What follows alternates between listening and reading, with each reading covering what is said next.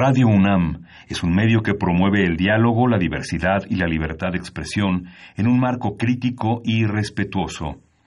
Los comentarios expresados a lo largo de su programación reflejan la opinión de quien los emite, mas no de la radiodifusora. Radio UNAM presenta Primer Movimiento. El mundo desde la universidad.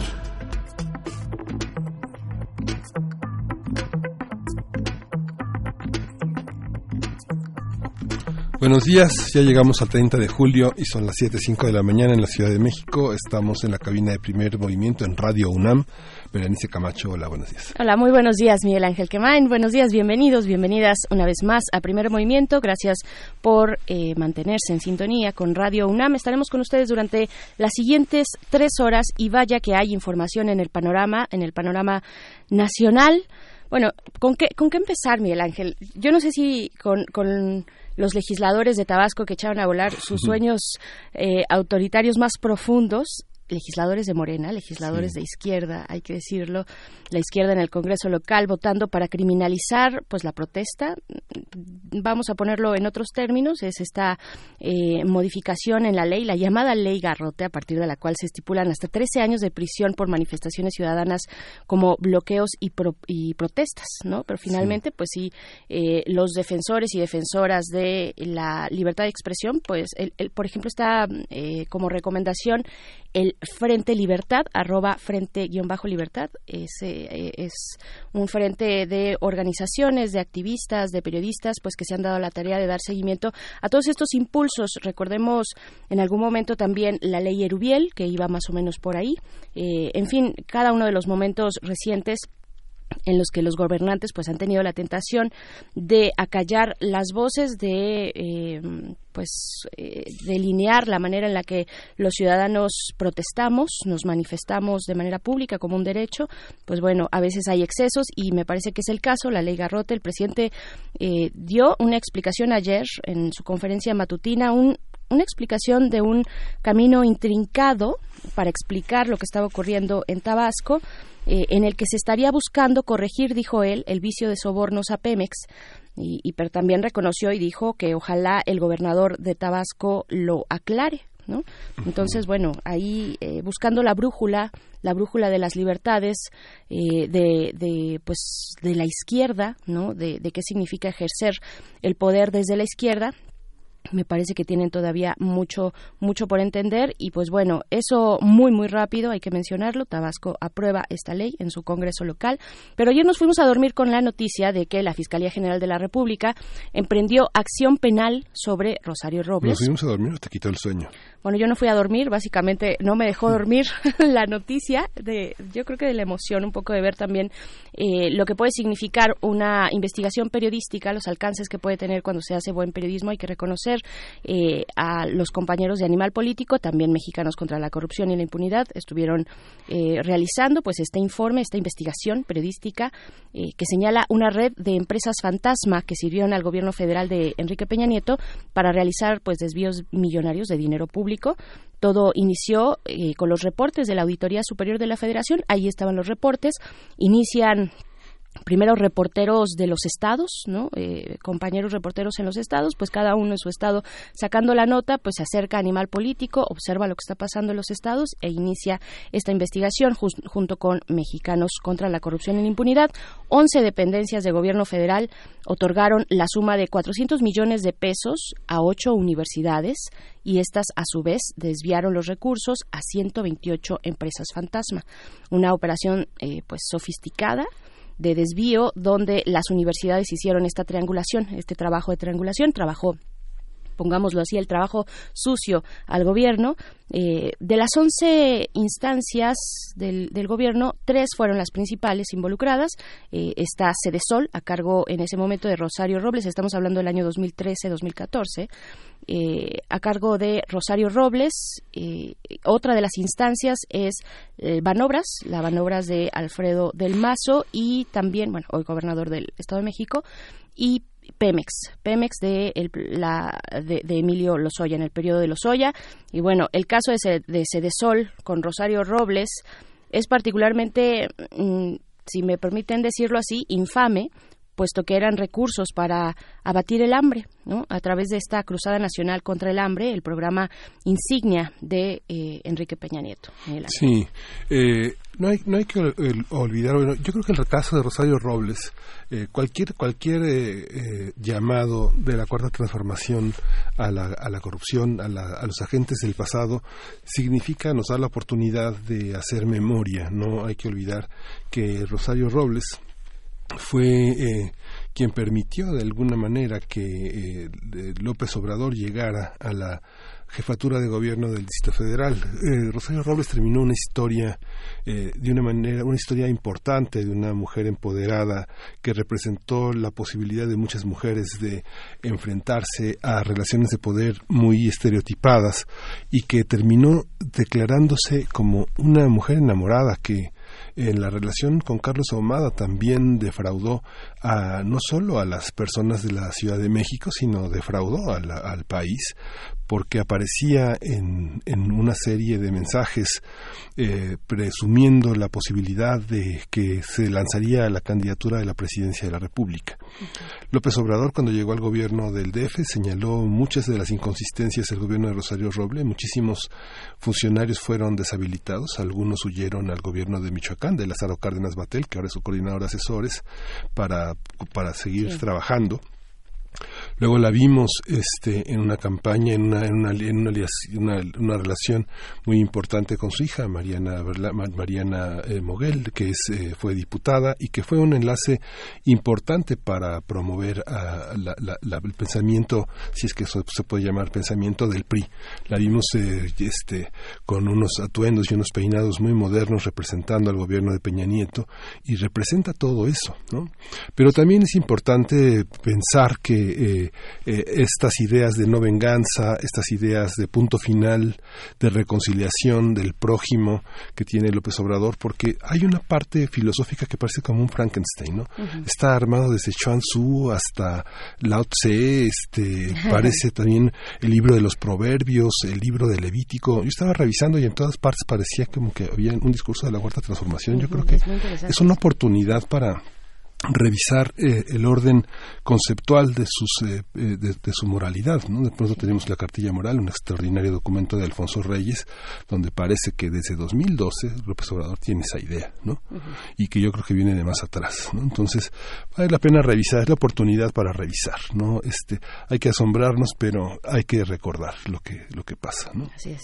Así es, y pues de esta manera iniciamos, iniciamos dándoles la bienvenida a quienes nos escuchan a través de la Radio Universidad de Chihuahua. Saludos, buenos días. Allá muy tempranito iniciamos con ustedes de 6 a 7 de la mañana hora de Chihuahua, 6, 7 eh, a 8 hora de la Ciudad de México en el 105.3, en el 106.9 y en el 105.7 estaremos con ustedes durante la siguiente hora. Sí, tenemos un programa muy interesante. Vamos a arrancar con salud. ¿Qué son los cuidados paliativos? Nancy Elizabeth Rangel Domínguez es maestra en psicología por la UNAM, profesora de la maestría en psicología con residencia en medicina conductual de esta universidad y es eh, coordinadora del área de atención psicológica de la División de Cuidados Paliativos y Clínica del Dolor del Hospital General Manuel G. Manuel G. González. va a estar con nosotros. Va a estar, va a estar con nosotros conversando sobre cuidados paliativos, una discusión eh, que ha tenido lugar en el Congreso federal y pues bueno, también en nuestras secciones de historia, la sección de martes cada 15 días, otras historias de la conquista a cargo de Federico Navarrete, estaremos con él conversando sobre, bueno, pues ya, ya nos dirá él sobre qué. Federico Navarrete es historiador, antropólogo e investigador del Instituto de Investigaciones Históricas de la UNAM. Sí, tenemos también en la nota nacional la presencia de Romero de Champs, lo que dice el sindicato petrolero, qué significa todo lo que ha aparecido en los medios en los últimos días y en los últimos años sobre este personaje. Marco Laracar, periodista y académico, presidente de Nuevo Periodismo para la Justicia ACE, va a estar con nosotros nuevamente para tratar de dilucidar este enigma, Romero de Champs. Así es, y también en nuestra nota internacional. En nuestra nota internacional vamos a estar eh, conversando sobre el presidente de Perú y la propuesta de adelantar las elecciones, este camino intrincado que tiene el presidente eh, peruano eh, frente a sí en el contexto de Odebrecht, hablando de corrupción. El comentario será del maestro Rubén Ruiz Guerra, quien es director del Centro de Investigaciones sobre América Latina y el Caribe, el CIALC, de la UNAM. ¿Y qué hace la teoría feminista, la teoría de la investigación? feministas. Vamos a hablar de eso con dos, dos, de, dos maestros, dos doctores. Una de ellas, de ellas es Carla Ulloa Inostroza, ella es historiadora especializada en intelectuales latinoamericanas del siglo XIX y XX y en prensa de mujeres y, en, y análisis histórico desde una perspectiva feminista. Y va a estar con nosotros también Leonardo Olivo Santoyo, él es politólogo, doctor en estudios latinoamericanos y estudioso de la condición genérica de los hombres. Y continuando con las cuestiones de género, vamos a conversar con Ana Mata, codirectora de la Muestra Internacional de Cine con Perspectiva de, Género, eh, la MIC género, que ya viene una nueva edición y nos va a comentar de qué, de qué va eso hacia los últimos momentos de nuestra emisión del día de hoy.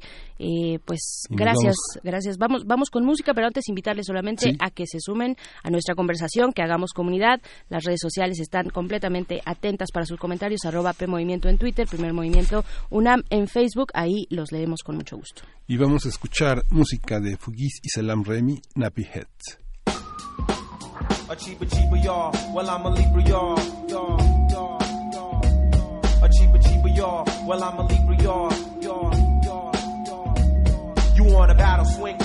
Bring commanding like I was king. In all your dreams, I write the horror flick of Stephen King.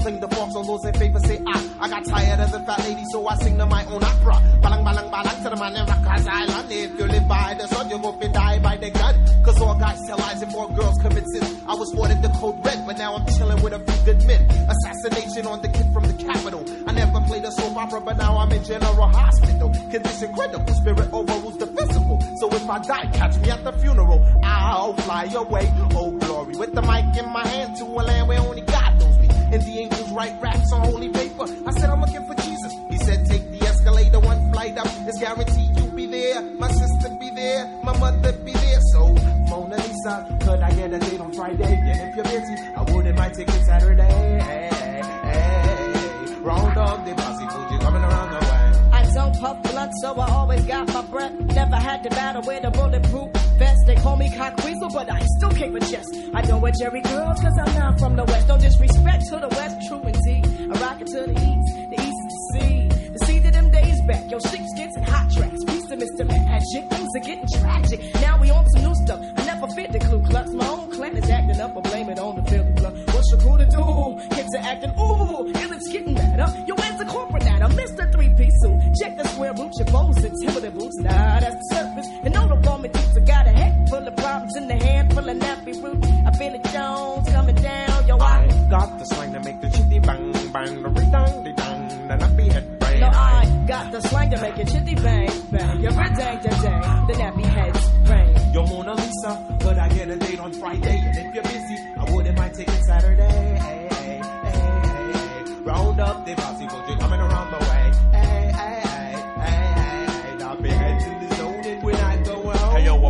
yo, a battle a but a battle's not a battle if it's snake doesn't rattle.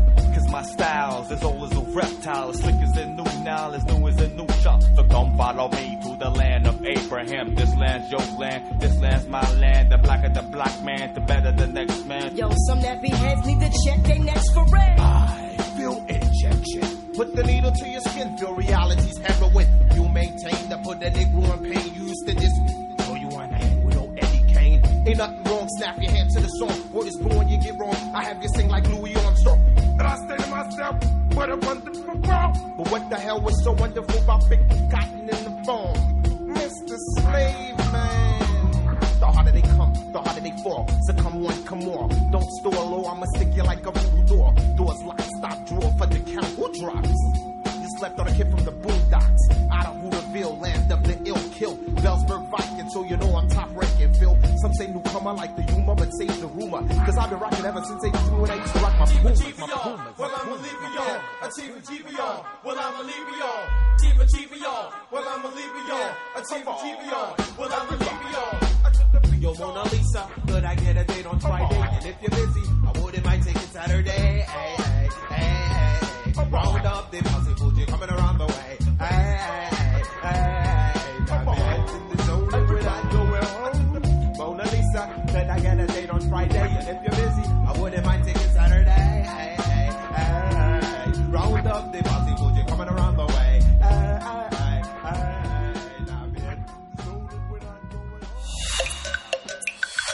Primer movimiento. Hacemos comunidad. Martes de Salud. El primero de julio, el Senado de la República aprobó una reforma al párrafo cuarto del artículo cuarto de la Constitución Política de México que incorpora a los cuidados paliativos para pacientes en situación terminal como parte del derecho a la salud. De acuerdo con la Organización Mundial de Salud, los, cuidadores, eh, los cuidados paliativos tienen el objetivo de mejorar la calidad de vida de los pacientes, ya sean niños o adultos, así como de sus familias, cuando afrontan problemas emocionales, espirituales o psicosociales inherentes a una enfermedad potencialmente mortal, pero no de curar la enfermedad en sí.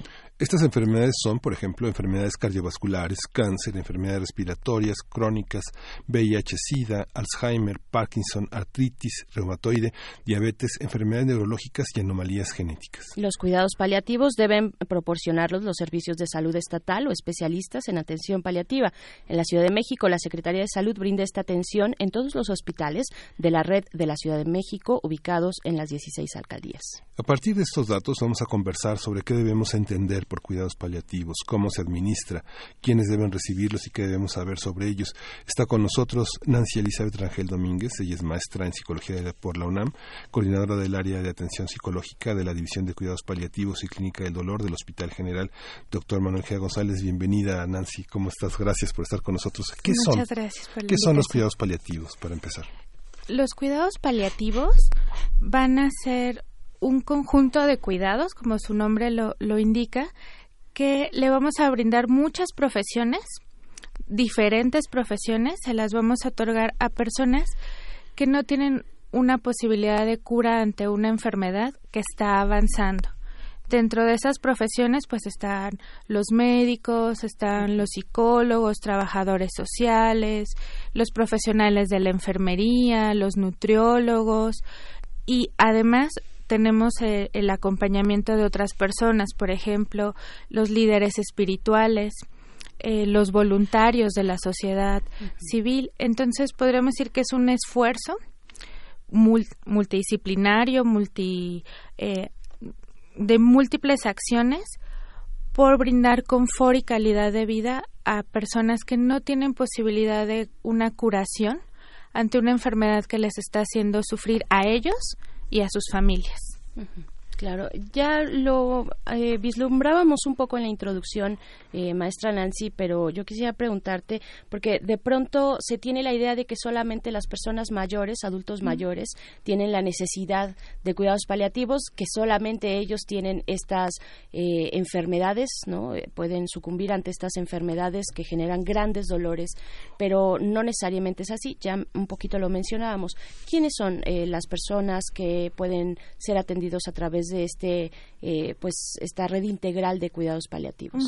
Sí, tradicionalmente se pensaba que solamente las personas adultas mayores, es decir, que muy probablemente se encontraban hacia el final de la vida, ameritaban estos cuidados o personas con cáncer. Sin embargo, la realidad es que la enfermedad atraviesa toda eh, la época de la vida, atraviesa la, la vida, pues. Entonces, a cuidados paliativos pueden acceder niños, adolescentes, adultos jóvenes, adultos mayores. De hecho, es un, un movimiento muy actual eh, los cuidados paliativos perinatales o neonatales, es decir, estamos hablando de pequeñitos con muy poquito tiempo de nacidos, incluso horas, o eh, productos que incluso aún no han nacido y sin embargo ya sabemos que tienen alguna situación incompatible con la vida y entonces también e, en el vientre se brindan cuidados eh, paliativos. En este caso están más centrados en la madre, en el bienestar de la madre, tanto a nivel físico como espiritual. Eh, emocional también y en el acompañamiento y la preparación para la muerte. Entonces, cuidados paliativos puede cubrir cualquier etapa de la vida. Lo que necesitamos para que una persona eh, reciba cuidados paliativos es que su dignidad, su salud, su vida estén en riesgo debido a, esta enfermedad. ¿La medicina privada tiene esta, esta, esta forma de pensar? ¿Es posible que la, la, cuestión de los cuidados paliativos se genere como parte de una filosofía en hospitales privados o es justamente un pensamiento de la medicina pública? Es compartido. en algunas instituciones privadas se puede brindar este, este cuidado, sobre todo cuando nos enfrentamos ya a enfermedades muy avanzadas y el cuidado se da en casa, se da en domicilio, pero también es algo compartido con la salud pública. De hecho, en nuestro país, aunque tenemos eh, necesidad de muchas otras cosas, tenemos programas donde un equipo de médicos, psicólogos, enfermeros salen a domicilio a visitar a estos, estos pacientes. Esto sobre todo se da en la Ciudad de, de México y algunos hospitales también tienen esta pues este servicio o esta atención salen a domicilio a atender a, a nuestros pacientes. ¿Tú consideras que es una cuestión también en parte cultural de pues tenemos lazos familiares muy fuertes, ¿no? Somos de familias grandes o al menos eso nos decía la tradición, ¿no? Claro, eh, por supuesto que cada vez entendemos que hay familias diversas, que hay familias incluso unipersonales, que hay familias de, múltiples y, de todo tipo, pero tenemos en ese imaginario eh, pues la familia fuerte, ¿no? Donde la madre está en el centro eh, y, y, donde las relaciones son, son muy fuertes. ¿Tú crees que en parte tiene que ver con eso el hecho de que pues en México tengamos estos estos servicios, ¿no? Carecemos de muchos otros en el servicio público de la salud, carecemos de otros de otros elementos, pero en este particularmente por lo que te estamos escuchando decir, pues tenemos un avance, ¿no? Sí, tenemos un avance y sí, definitivamente creo que la familia es un pilar importante en la atención en cuidados paliativos. De hecho, nosotros en cuidados paliativos decimos que sin la familia o sin el cuidador no podríamos hacer nuestro trabajo porque al final del día ellos son nuestro puente entre la institución y el, el, paciente. Ellos, la familia, son quienes ejecutan los cuidados, quienes dan la atención, quienes dan el cariño, el confort. Eh, el movimiento de cuidados paliativos es un movimiento mundial. Eh, lo que estamos viendo ahora acá en nuestro país se ha dado en otros países en algún otro momento en, en la historia pero tiene su, su toque distintivo justamente por esto de, de la familia algo que vemos recurrentemente en el hospital en el que en el que yo laboro es que la familia se involucra en el cuidado se involucra en la toma de decisiones eh, sobre detener o continuar un tratamiento, sobre dónde va a ser cuidado el paciente al final de la vida. Y generalmente no es una o dos personas en la familia, lo comparten como con una red amplia de, de personas y entonces eso nos da la idea de que los cuidados paliativos que hacemos en México tal vez deben de considerar eso, a la familia, ¿no? que, deben considerar la estructura que tenemos en, en nuestro país. Ya hablábamos fuera del aire de la crisis de cuidadores paliativos en Europa y en México. ¿Cuáles son las características y cuáles son las diferencias? Debido a las características de las, de las familias, estas familias donde hay un hijo solamente y que ese hijo sale de casa eh, temprano en, en, su vida, pues generalmente no son ellos quienes se hacen cargo del cuidado de los eh, de los padres o de los abuelos cuando estos están enfermos y entonces esa podría ser considerada una crisis de los cuidadores. No tenemos o no tienen en estos países quien cuide familiarmente de los pacientes y entonces eso ha obligado a que existan instituciones como los hospice, por ejemplo, donde las familias, eh, perdón, las, las personas enfermas van a, al final de la vida. En cambio, en nuestro país tenemos muy poquitos servicios de, de hospice porque en realidad quienes atendemos pues somos la familia, los ¿Y son hijos. servicios privados, supongo. En su mayoría son privados, sí, sí, son privados. Uh -huh. Ahora no tengo muy presente eh, el nombre de alguno de ellos, pero son, son privados. Eh, más bien acá, en México, quienes nos hacemos cargo somos las familias, eh, los hijos, los hermanos, entre quienes se organicen. Y comentábamos que uno de los problemas entonces que tenemos con los cuidadores de este lado del mundo uh -huh es que acá el cuidador primario se sobrecarga, tiene muchas cosas que hacer, ¿no? Entonces, tiene que cuidar, tiene que traer la medicina, tiene que hacer los trámites con el hospital, o tiene muchos de nuestros pacientes en, en, en México, por lo menos la realidad que yo conozco, es que no tienen una sola enfermedad. ¿No? Entonces son diabéticos, pero también tienen alguna alteración cardíaca, pero también tienen cáncer, pero también entonces andan de institución en institución. Entonces imaginemos ese cuidador primario eh, acompañando a su familiar a tres hospitales diferentes, tiene que llegar a casa, hacer las medidas de higiene o de alimentación, nuestros cuidadores se sobrecargan y entonces también se están enfermando. Entonces aquí la, la crisis o lo preocupante que tenemos es que en una familia podemos tener a nuestro paciente base más un paciente secundario. En algún momento ese cuidador Que a lo pudiera mejor carece de seguridad social, ¿no? Exacto. ¿Cómo son esos, esos cuidados para, para los cuidadores?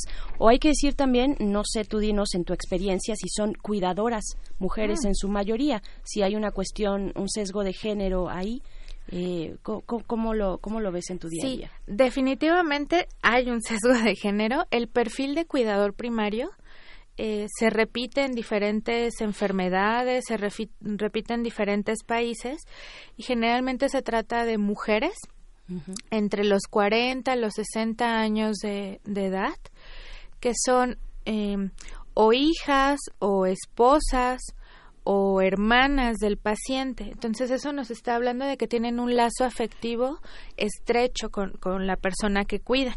Y ya desde ahí podemos imaginar que pues no se le están pasando bien. Eh, esto ocurre, entre otras cosas, porque seguimos bajo la idea de que las mujeres brindamos mejores cuidados, porque es como si fuera que nos saliera natural Sí. el cuidado de Se nos da. como que se nos da, ¿no? O se sobreentendería según lo- los roles tradicionales de género que como es una labor que a nosotras se nos da de manera natural, casi casi por instinto, entonces lo hacemos bien. Pero eso tiene un problema porque deja invisible eh, pues lo difícil que puede ser llegar a cuidar de, de un familiar enfermo y sobre todo cuando hablamos de un familiar con una enfermedad avanzada. Algo más que ocurre con, con estas mujeres es que no están formadas para el cuidado.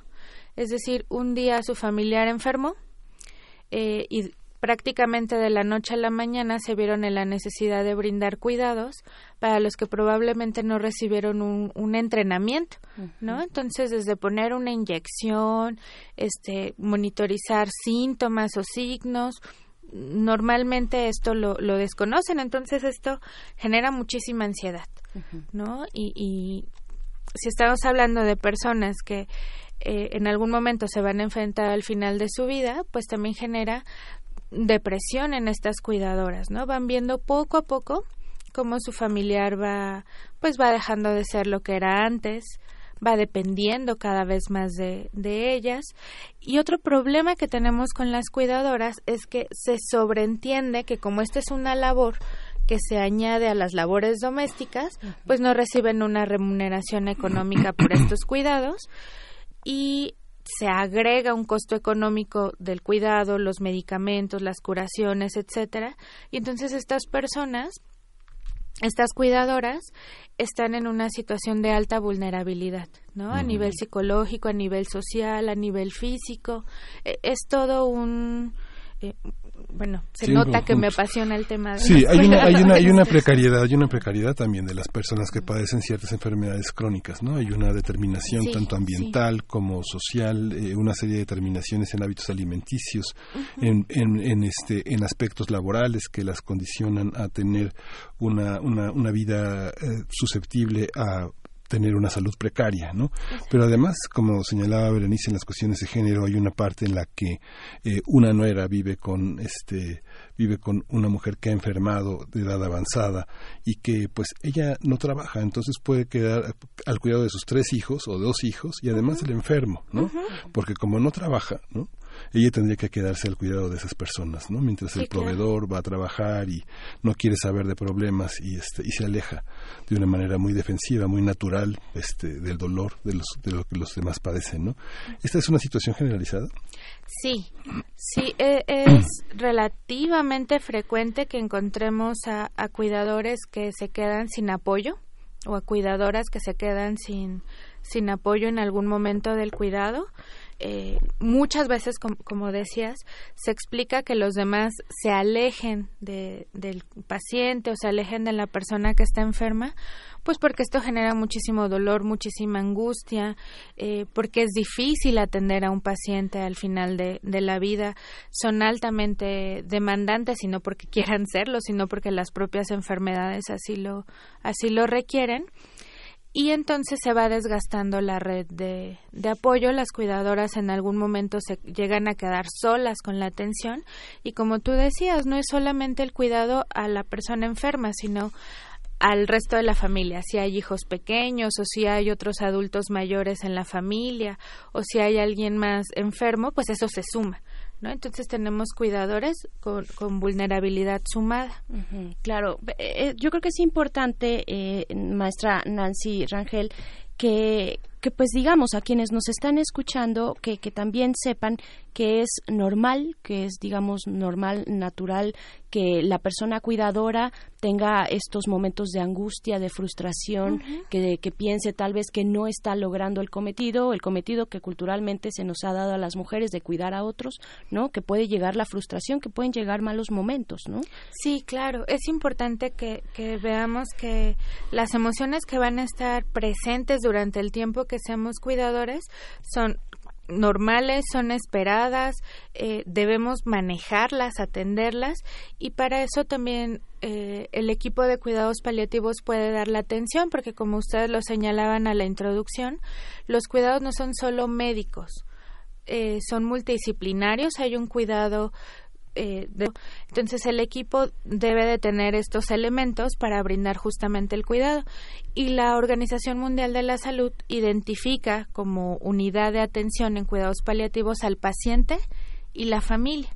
Es decir, el equipo de cuidados paliativos atenderá al paciente con todas estas necesidades que la enfermedad acarrea, pero también tendrá que atender a, la familia, particularmente al cuidador primario. Entonces, acercarnos a los servicios de cuidados paliativos en búsqueda de apoyo para el cuidador también es importante. Sí, hay una parte que este que es fundamental, ¿no? Alguien puede tener eh, estudios académicos muy avanzados, posgrados, tiene un trabajo especializado, pero de pronto descubre que el amor que siente por la persona enferma es más importante que cualquier cosa y decide acompañarlo hasta el final de sus días, ¿no? Y decide renunciar al trabajo.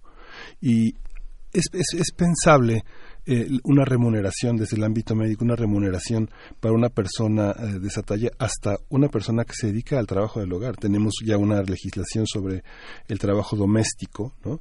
Pero muchas tesis, muchos trabajos de investigación eh, han consistido en valorar el trabajo del doméstico de la persona que, que cuida a sus hijos, que cuida, que cuida de la casa, que la administra, porque es un trabajo también, ¿no? ¿Cómo, e, es, pensable, es pensable esas categorías pensando, este, en una especie como de tabulación para ese trabajo paliativo y, y, si tienes un doctorado, si tienes el tercero de secundaria, no importa, ¿no? Finalmente lo que importa es una actitud compasiva, documentada y informada y orientada hacia el cuidado de una persona que sufre, ¿no? Sí, sí sería algo deseable que estos cuidadores recibieran una remuneración porque ya decíamos están en, en una situación de alta vulnerabilidad, ¿no? A nivel social, a nivel económico y porque cuando ellos dejan estas estas situaciones, ya sea el trabajo, ya sea la escuela por cuidar, pues muchas veces ahí se cortan las posibilidades de desarrollo. ¿no? Eh, ya no continúan la escuela posiblemente después o ya no es posible regresar a sus a sus trabajos sería importante eh, no sé si estemos todavía en ese momento como para para poner esto sobre la mesa, pero sí creo que no lo debemos dejar de lado. Ahorita el trabajo que se está haciendo en cuidados paliativos es mucho de hacerlos visibles. De hecho, eh, cada año en todo el mundo las los centros o las instituciones que trabajamos cuidados paliativos nos guiamos por un lema, es un lema a nivel a nivel mundial y justamente el lema del año pasado fue eh, cuidados paliativos visibles, porque necesitamos que esto se vea, ¿no? Que la gente sepa que tiene derecho a, recibir cuidados paliativos ante una enfermedad eh, que está avanzando, ante una enfermedad que no tiene posible cura, que eso no significa que mm, que se le va a abandonar desde el sistema de, de salud, sino que tiene derecho a recibir estos cuidados. Es también importante hacer visible que existen los cuidadores primarios que también se están enfermando. Digamos que ahorita como nuestro trabajo, quienes hacemos cuidados paliativos, es hacerlos visibles. Posiblemente en algún tiempo nuestro trabajo eh, estará centrado en el reconocimiento de, de quienes hacen los cuidados paliativos en, en casa. Claro, empezando por mencionarlo, ¿no? Por decir que generalmente, bueno, ellas, las cuidadoras, están en estas circunstancias tan adversas. Para terminar nuestra conversación, Nancy, maestra Nancy, ¿cuáles son los límites de la, de la atención? ¿Hasta dónde llegar? Y quiero tal vez involucrar un poco, bueno, los temas de, de cuando un padecimiento es tal y es tan fuerte, bueno, bueno, obviamente en nuestro país no está permitido, pero hay una discusión al respecto sobre la muerte asistida, sobre la eutanasia. Exacto. Eh, los cuidados paliativos y la eutanasia están en los dos extremos de una línea. Okay. No se tocan, no, no, no son lo mismo y eso es algo importante y les agradezco que me den la oportunidad de comentarlo. Cuando hablamos de muerte digna, no, no estamos hablando de la eutanasia. Sí. Eh, cuando hablamos de una muerte digna, que es lo que buscamos en, en, en los cuidados paliativos, estamos hablando de que un paciente llegue al final de la vida sin dolor, con la mayor comodidad posible dentro de lo que la, la enfermedad así lo así lo permita, acompañado de su familia, eh, sin, sin mayor eh, síntomas, porque los cuidados paliativos somos vitalistas, estamos en pro de la vida y, del, y de que esto es un proceso natural. ¿Cuáles serían los límites de, de, para brindar los cuidados paliativos? Eh, no hay alguna enfermedad que lo limite y que diga aquí sí se puede, aquí no. De hecho, cada vez se está abriendo más como el campo de los cuidados paliativos. Inicialmente eso se ubicaba solamente como en el cáncer, pero ahorita eh, hay gente especializándose en cuidados paliativos neurológicos, en cuidados paliativos eh, por enfermedades cardíacas, etcétera. Lo que nos limita actualmente en el cuidado eh, paliativo es justamente el miedo que las personas le tenemos a la enfermedad y a la muerte. ¿No? Entonces, a veces los propios equipos de salud no derivan a cuidados paliativos porque implicaría reconocer como, y estoy haciendo comillas, como un eh, fracaso de la medicina, ¿no? Sí. Entonces los médicos se resisten mucho a pasar a cuidados paliativos a los pacientes y a veces esos son nuestros límites.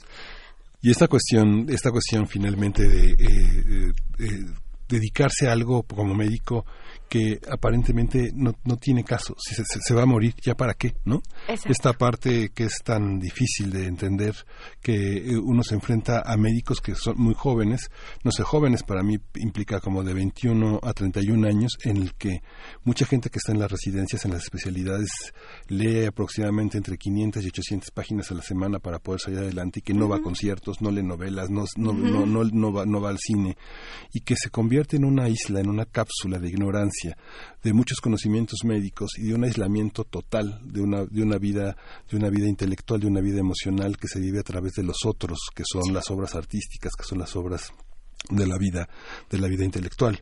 Eh, ah, ¿Es necesario educar a este personal médico? Es, eh, este, ¿no? Sí, definitivamente es necesario cambiar el chip que traen. Porque a ellos se les entrena prácticamente, a- ellos médicos se les entrena prácticamente desde su primer día en la carrera por salvar vidas, por hacer todo y más, por salvar una vida. Y habrá situaciones en las que esto no se pueda hacer y eso no significa abandonar a, lo- a las personas. Eh, habrá que, que educarles nuevamente y en eso eh, creo que como universidad debemos de sentirnos muy orgullosos porque la UNAM ya ha considerado dentro de la currícula de, los médicos a los cuidados paliativos. Tienen una clase que, que toman durante su formación donde se les sensibiliza justamente hacia los cuidados paliativos.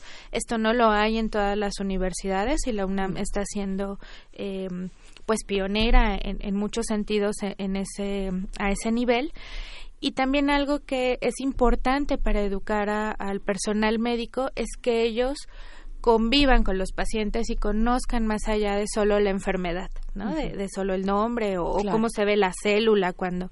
Entonces, por ejemplo, en el hospital eh, Gea González, que es a- en donde yo laboro, una forma que tenemos para educarlos de esta manera es que eh, médicos pasantes de, de servicio social o médicos internos entran con, con psicología a escuchar a veces las consultas, ¿no? O entran con nosotros a las reuniones familiares, entramos todos juntos, justamente para que medicina nos enseñe las otras disciplinas sobre la enfermedad, pero las otras disciplinas les enseñemos sobre que hay algo más que solo la, la enfermedad. Claro, pues sí, pues sí, porque, porque ya lo dijiste y con eso es bueno cerrar porque desde el inicio decías es un cuidado integral donde se involucran eh, pues muchas ciencias y muchas profesiones. Nancy Elizabeth Rangel Domínguez, eh, coordinadora del área de atención psicológica de la División de Cuidados Paliativos en la Clínica del Dolor del Hospital Gea González. Muchas gracias por haber estado acá. Muchas gracias a usted. Vamos a escuchar música, vamos a escuchar el tema de la película eh, Los Trillizos de Belleville. Vamos a escuchar Belleville Rendezvous.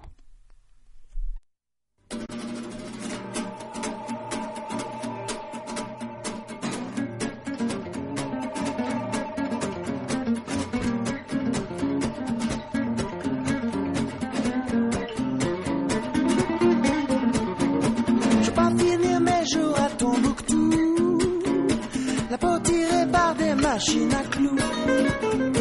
Moi je veux être fripé, triplement fripé, fripé comme une triplette de Belleville. Je veux pas finir ma vie à Acapulco, c'est tout raide avec des gigolos. Moi je veux être tordu, triplement tordu, balancé comme une triplette de Belleville. Allez les filles, allez. Je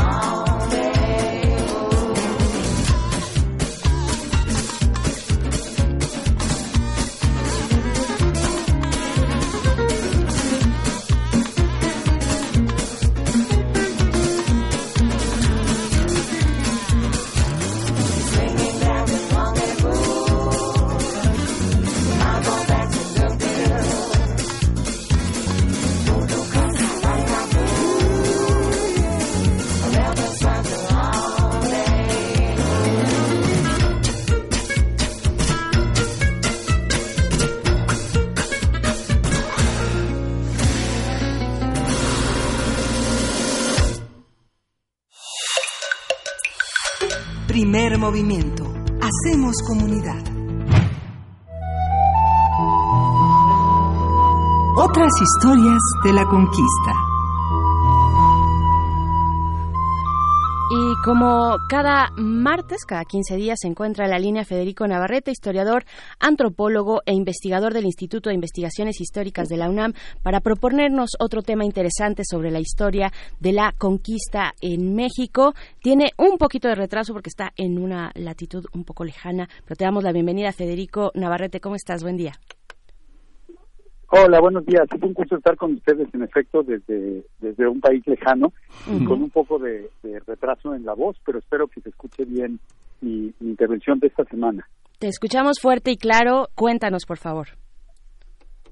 Pues sí, mi, mi intervención de esta semana tiene que ver con la relación entre la, la llamada conquista de México y la historia mundial o la historia universal, depende como hay diversas maneras de llamarla, y en, en general la mayoría de los historiadores globales, de los historiadores mundiales, coinciden en la importancia de ese evento particular de 1519 a 1521 que sucedió en territorio de lo que hoy es México. ¿no?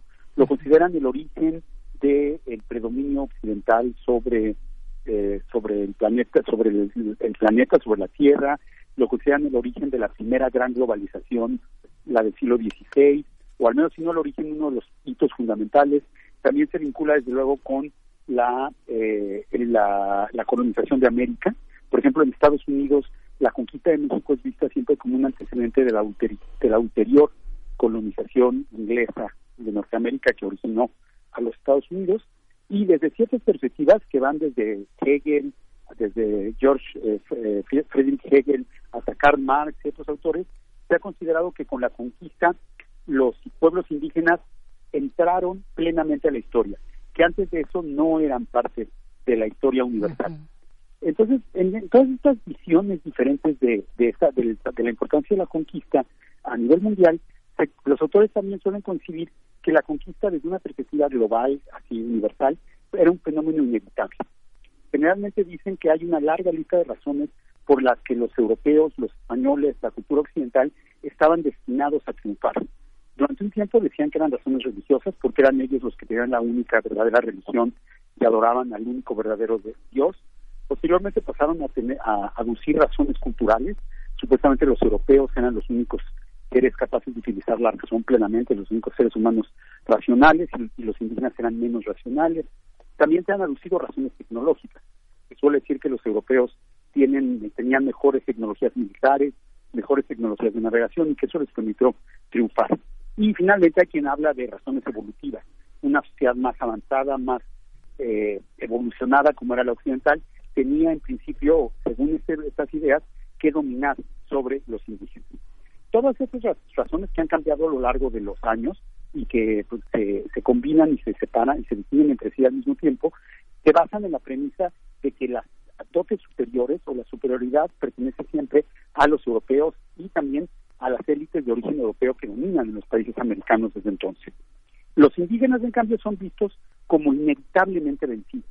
La, idea de la visión de los vencidos tiene esta, este dejo melancólico y romántico de que qué bonitas eran las tradiciones prehispánicas, pero pues de alguna manera estaban caducas, de alguna manera no tenían la misma fuerza que las occidentales y por eso fueron vencidas. Puede haber una idealización, pero esa idealización siempre está cargada de una melancolía porque nunca puede, nunca se le da, se le atribuye a los indígenas la capacidad de de, sobrevivir al contacto con los europeos y de determinar su futuro desde entonces. Entonces, la, sin embargo, si tratamos de explicar lo que sucedió realmente entre 1519 y 1521, cuando una banda de 500 soldados españoles que venían de una isla miserable, perdida en la provincia más remota del Imperio Español, que nunca habían tenido contacto ni con los grandes centros culturales del Renacimiento, ni con las grandes ideas que circulaban en Florencia, en París o en la propia Madrid, que además eran un grupo de solo de varones, en su mayoría jóvenes, en su mayoría analfabetas, bueno, no, no jóvenes, también había mayores, pero clase exclusivamente varones, en su inmensa mayoría analfabetas y con una cultura eh, para nada cosmopolita, y que además se aferraban a una ideología que ya era obsoleta en su época, que era la, idea, la ideología de la guerra religiosa contra los musulmanes de la península ibérica, que era una guerra que ya había terminado hacía mucho tiempo, ese grupo eh, tan marginal, tan limitado en sus capacidades culturales y tan limitado en sus capacidades de, de comprensión, y que también, por otro lado, no tenía tantas armas, porque tenía apenas una, una veintena de arcabuces y 12 caballos, a, todo, a este grupo tan, tan pequeñito se le atribuye toda la superioridad, toda la gran eh, supremacía que hemos hablado de la cultura occidental. Es como si unos cuantos representantes fueran el todo. Y, lo, y parece una cosa casi mágica, ¿no? Porque entonces resulta que este grupo de personas pues ignorantes, fanatizadas y muy violentas se convierten en genios renacentistas que despliegan todo, toda la inmensa superioridad de la cultura española. Para dar un ejemplo de este tipo de explicaciones falsas, les voy a leer un fragmento de una historia escrita por Enrique Semo hace unas décadas Ujú. que explica la conquista en una frase muy sencilla. Dice, los pueblos indígenas cayeron vencidos por la superioridad de las armas de sus enemigos, pero no solo por eso, también por una civilización más desarrollada que la suya. Los españoles, hombres del brillan- brillante siglo XVI europeo, supieron aprovechar el atraso de la organización política de los indígenas, las mezquinas pugnas tribales, todas las ignorancias supersticiones para imponerse. Como ven, en esa visión, los indígenas ya están derrotados de antemano, porque son supuestamente inferiores a los españoles, y en cambio los españoles, por el simple hecho de ser españoles, ya traen en sí mismos casi como si fuera parte de su sangre, de su raza, de su cuerpo, lo- toda la superioridad que le atribuimos a los europeos, ¿no? Son, tienen la verdadera religión, tienen la razón, tienen la tecnología, están más evolucionados, son brillantes, mientras que los europeos, que los indígenas son supersticiosos, son, eh, son avanzados, mientras que los indígenas son atrasados. Y así, esta, esta visión de la conquista como inevitable, que desde un punto de vista macro, es decir, desde la perspectiva de la historia mundial, parece tan lógica, en realidad cuando la tratamos de aterrizar a lo que sucedió realmente en Mesoamérica en, entre 1519 y 1521, pues no se sostiene, a menos que de veras creamos en los milagros o que adoptemos una visión, pues casi diría yo, racista de la historia, en que por el hecho de ser blancos, los europeos eh, encarnan todo lo bueno y por el hecho de no ser blancos, los indígenas encarnan todo lo contrario. Ujú. Claro, y ya para otro momento, tal vez más adelante en otra participación, eh, querido Federico Navarrete, hablaremos de lo que significa esto en el presente, porque también has hecho un seguimiento interesante desde tus publicaciones, desde tu obra li- literaria, ¿no?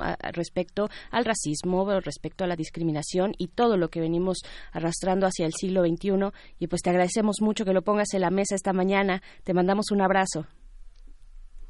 Perfecto, muchas gracias y desde luego que abordaremos la visión desde el presente. Perfecto. Y pues ahí está también la invitación, como siempre, cada que hablamos con Federico Navarrete, a que se sumen, a que eh, visiten el sitio noticonquista.unam.mx para encontrar pues la noticia de hoy, la noticia de esta semana eh, acerca de la pues la conquista, la historia y las historias distintas de la conquista. Vamos a hacer el corte de la hora, no sin antes enviar a música. Vamos a escuchar de Juana Molina un día. Voy a hacer cosas que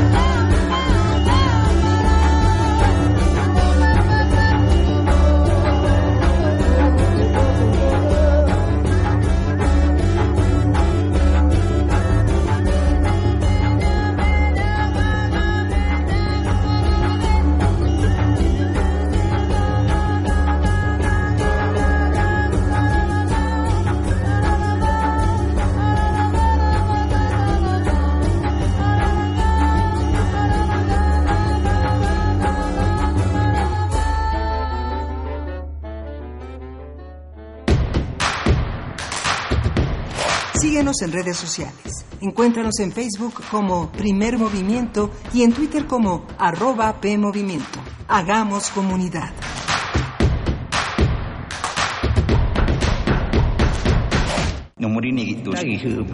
Calme Cali, Cuarta temporada. Expertos, música poesía, y toda la diversidad cultural.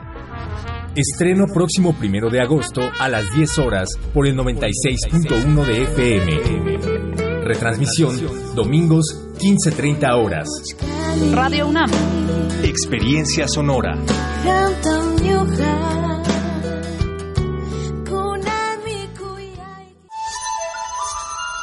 Todo, todo, todo nace de la palabra. El enojo, El amor, la radio. el hambre. Si lo puedes decir, Lo puedes crear. Tiempo. Esta profundidad mestiza de nuestros países. Por eso, la palabra es la botana del alma. muerde lenguas, letras, libros y tacos. Lunes y miércoles, 20-15 horas, por resistencia modulada. 96.1 de FM. Radio UNAM. Experiencia sonora. Mi INE está hecha de confianza. Como organismo autónomo, el INE protege mis datos personales. Mi INE está hecha de participación. Con ella elijo a quien va a gobernar. Mi INE está hecha de mis sueños, mis logros, mi historia. Mi INE es lo que soy. Yo me identifico con la democracia.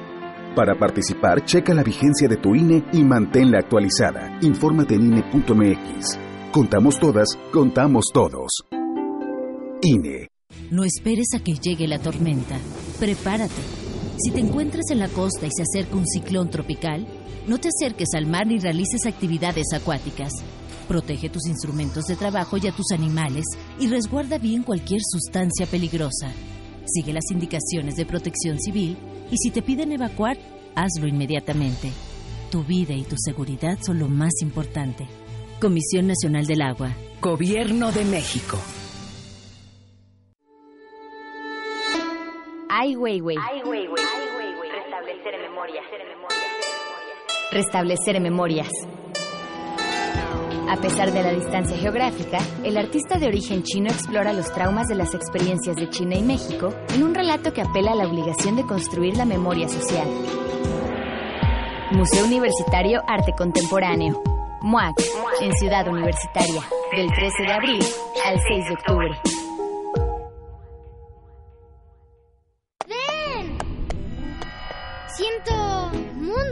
Diferentes. ¡Ven! ¡Wow! Ya son 24 años de disfrutar el Festival Internacional de Cine para Niños. ¡Y no para niños! ¡Ven! Del 6 al 11 de agosto. ¡Ven!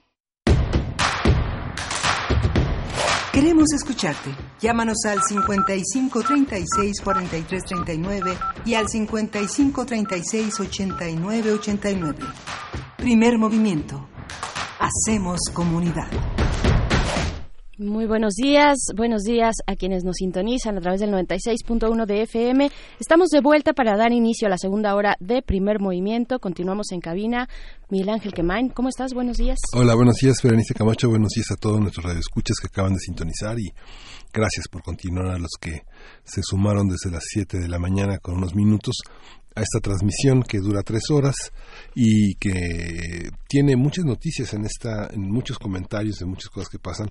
Eh, iniciamos esta, este comentario con la, con el llamado que hace la, la Fiscalía General de la República a que comparezca Rosario Robles el próximo 8 de agosto sobre los desvíos que como titular de la Sede Sol hizo durante su gestión en el gobierno de Peña Nieto y que finalmente también es eh, un síntoma muy amplio de todo un conjunto de, de esfuerzos para combatir la corrupción, pero que también señalan a una serie de personajes y de figuras que para la cuarta transformación representan todos estos vicios de los gobiernos anteriores y que no vienen solo del sexenio de Peña Nieto, sino que están en la propia alternancia desde que eh, López Obrador tomó la, el gobierno de la ciudad señaló muchas irregularidades en la transición al gobierno que le había entregado Rosario Robles, también sembrado de corrupción y de fallas que eh, tuvo una mujer que se dijo a sí misma enamorada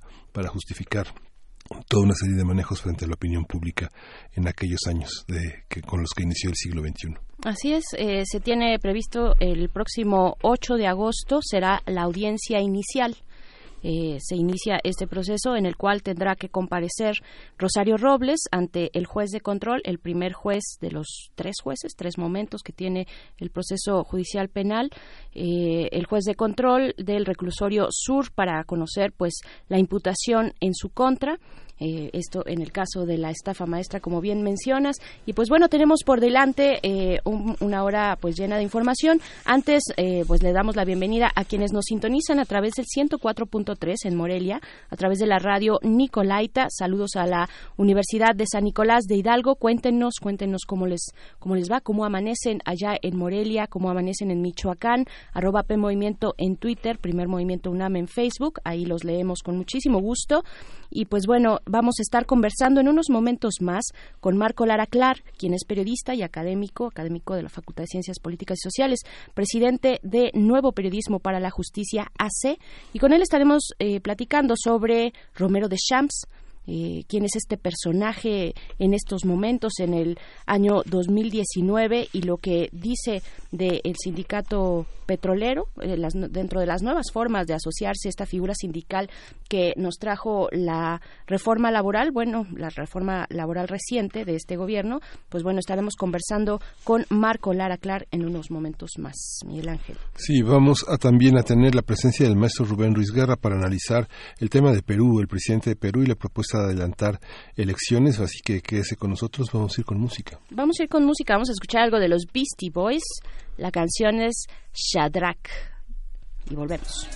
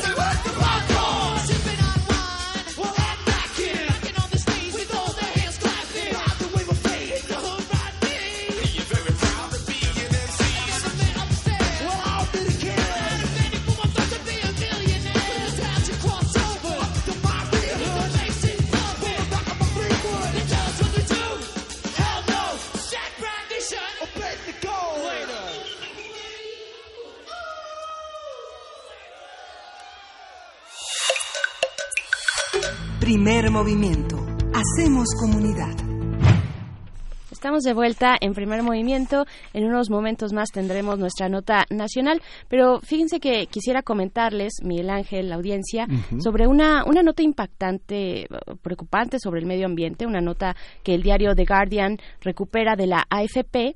Eh, 200 renos fueron encontrados muertos en el Ártico durante el censo anual que mide la, la población de renos salvajes, que este censo que se realiza desde hace 40 años, año con año, el Instituto Polar Noruego, junto con otras dos instituciones, y la causa, por supuesto, apunta al cambio climático. Básicamente, eh, el cambio climático hace que caiga más lluvia. Esta lluvia cae en forma de nieve sobre la tundra, formando una capa de hielo que afecta pues la forma en la que los renos obtienen su alimento.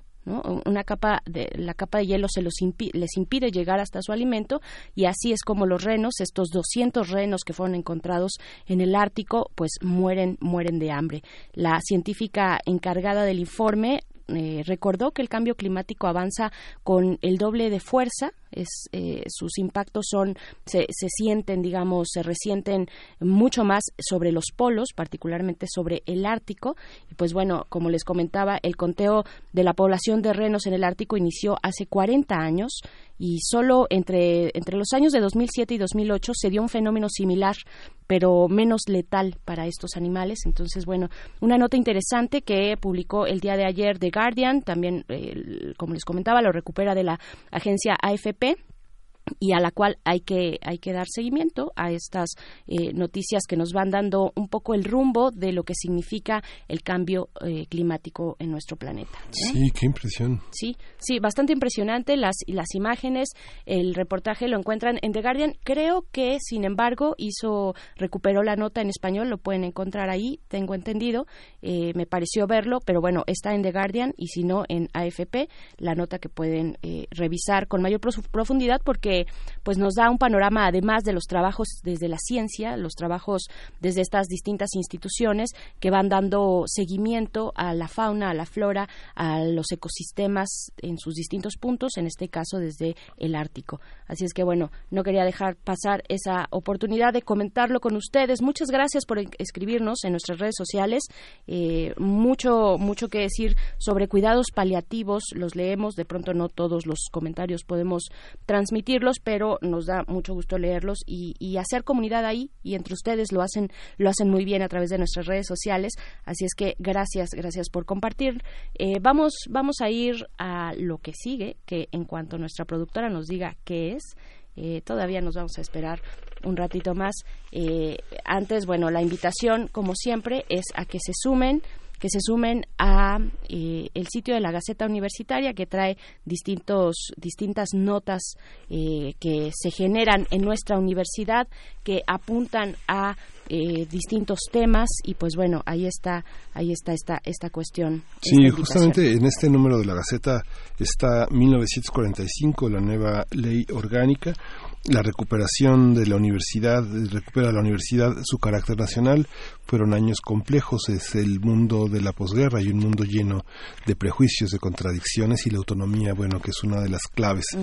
Esta autonomía lleva también a pensar en, la- en esta preparación que es eh, el presupuesto de 2020 y la necesidad de los organismos autónomos para pensar al país a partir de sus necesidades.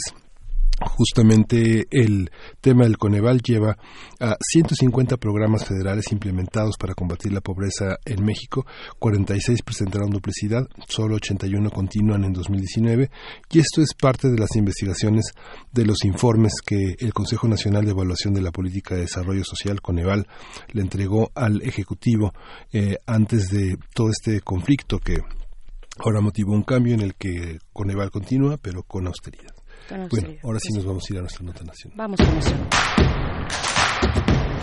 Síguenos en redes sociales. Encuéntranos en Facebook como Primer Movimiento y en Twitter como arroba PMovimiento. Hagamos comunidad.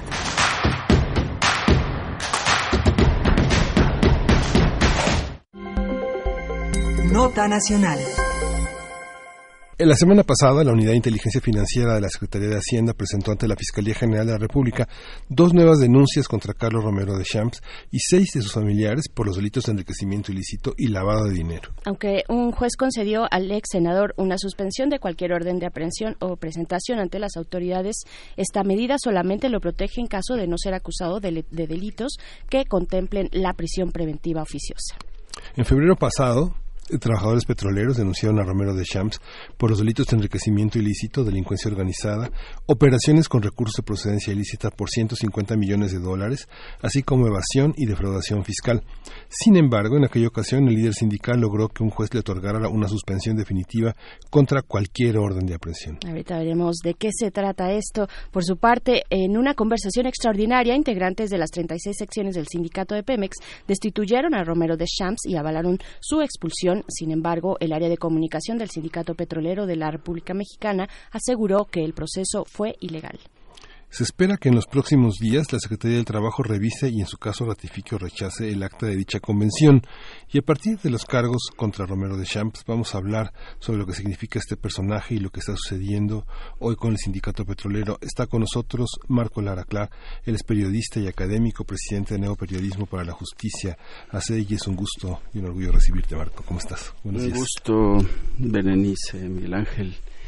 Este es un personaje que tiene por lo menos, bueno, tiene los últimos 40 años eh, en el poder, tiene cinco, ha estado en cinco legislaturas, increíblemente, dos como senador, tres como diputado, increíblemente ha estado en una de Hidalgo, en otra de la Ciudad de México, en una de Nueva Creación, entre esas cinco legislaturas.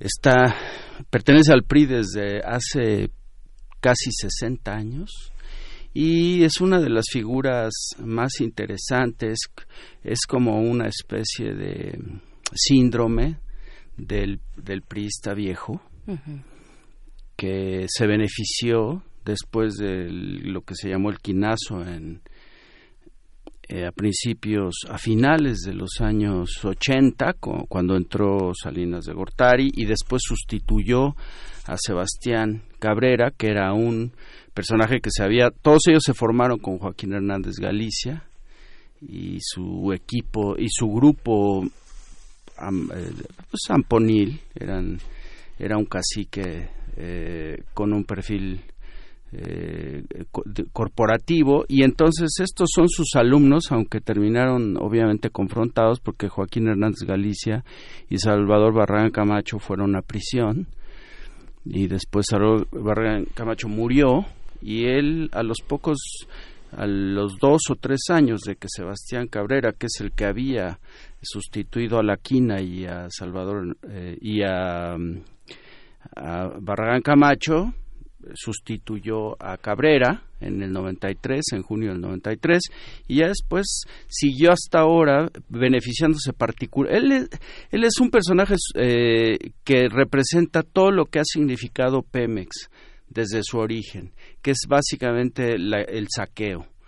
Eh, ellos hay una investigación muy interesante que no sé si ustedes vieron reciente basada en expedientes de la Dirección Federal de Seguridad que hizo Carlos Olmos para México contra la corrupción. Ah, Y ahí él recoge, es decir, hay que tomarlo como lo que es, son, son notas informativas de inteligencia policial del Estado, pero que en todo caso reflejan, eh, más allá de, de eh, Romero Deschamps reflejan cómo funciona el sindicato y cómo funciona la articulación entre quien, quienes dirigen corporativamente el, la empresa y quienes dirigen el sindicato. El sindicato es básicamente una empresa que parasita a la empresa paraestatal a través de un montón de modalidades y aquí para mí lo interesante es, pero si quieren de eso hablamos después, es cómo eh, si el gobierno federal actual va a ser capaz de desmantelar esa estructura para paraestatal que es el sindicato o sencillamente va a hacer algo semejante a lo que hizo Salinas de Gortari que fue darle un golpe para poner un liderazgo a modo que le permitieran como estamos viendo ahora en el caso de los Lozoya y otros eh, a- utilizar de manera eh, personal, con fines personales, la, una empresa tan relevante para el Estado mexicano y para la economía, el pago de la deuda, el manejo fiscal. ¿Qué es lo viable que pase? Pa- pa- ¿Va a pasar un- una reestructuración del sindicato ahora con toda esta ley laboral y los amparos que este, las centrales obreras han, interpuesto? ¿O, o crees que la cuarta transformación, eh, con, digamos, con, toda una, con todo un catálogo de personajes que están acostumbrados también al, al mundo Exacto. corporativo, opte por esa vía?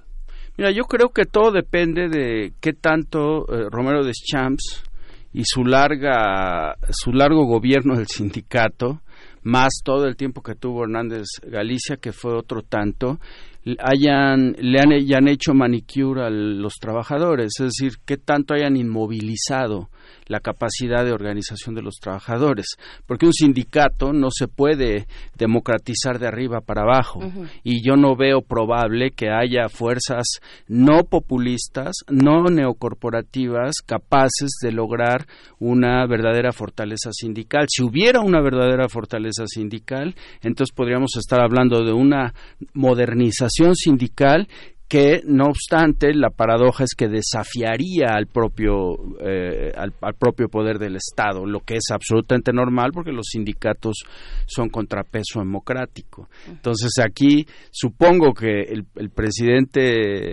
eh, López Obrador hará una ponderación sobre un- si, si escoge un liderazgo, o ya lo habrá hecho, si escoge un liderazgo más o menos del mismo perfil, que le permita eh, hacer lo que está haciendo con Pemex, es decir, tratando de rescatar lo irrescatable en, eh, eh, a través de la inyección de dinero fresco, y por otra parte, evidentemente, eh, los trabajadores si tendrán capacidad de generar un contrapeso, de ejercer la democracia sindical, de votar según los estatutos, es decir, de eh, de recurrir a la libertad, de vivir, de ejercer, de materializar su libertad sindical, lo que yo dudo realmente.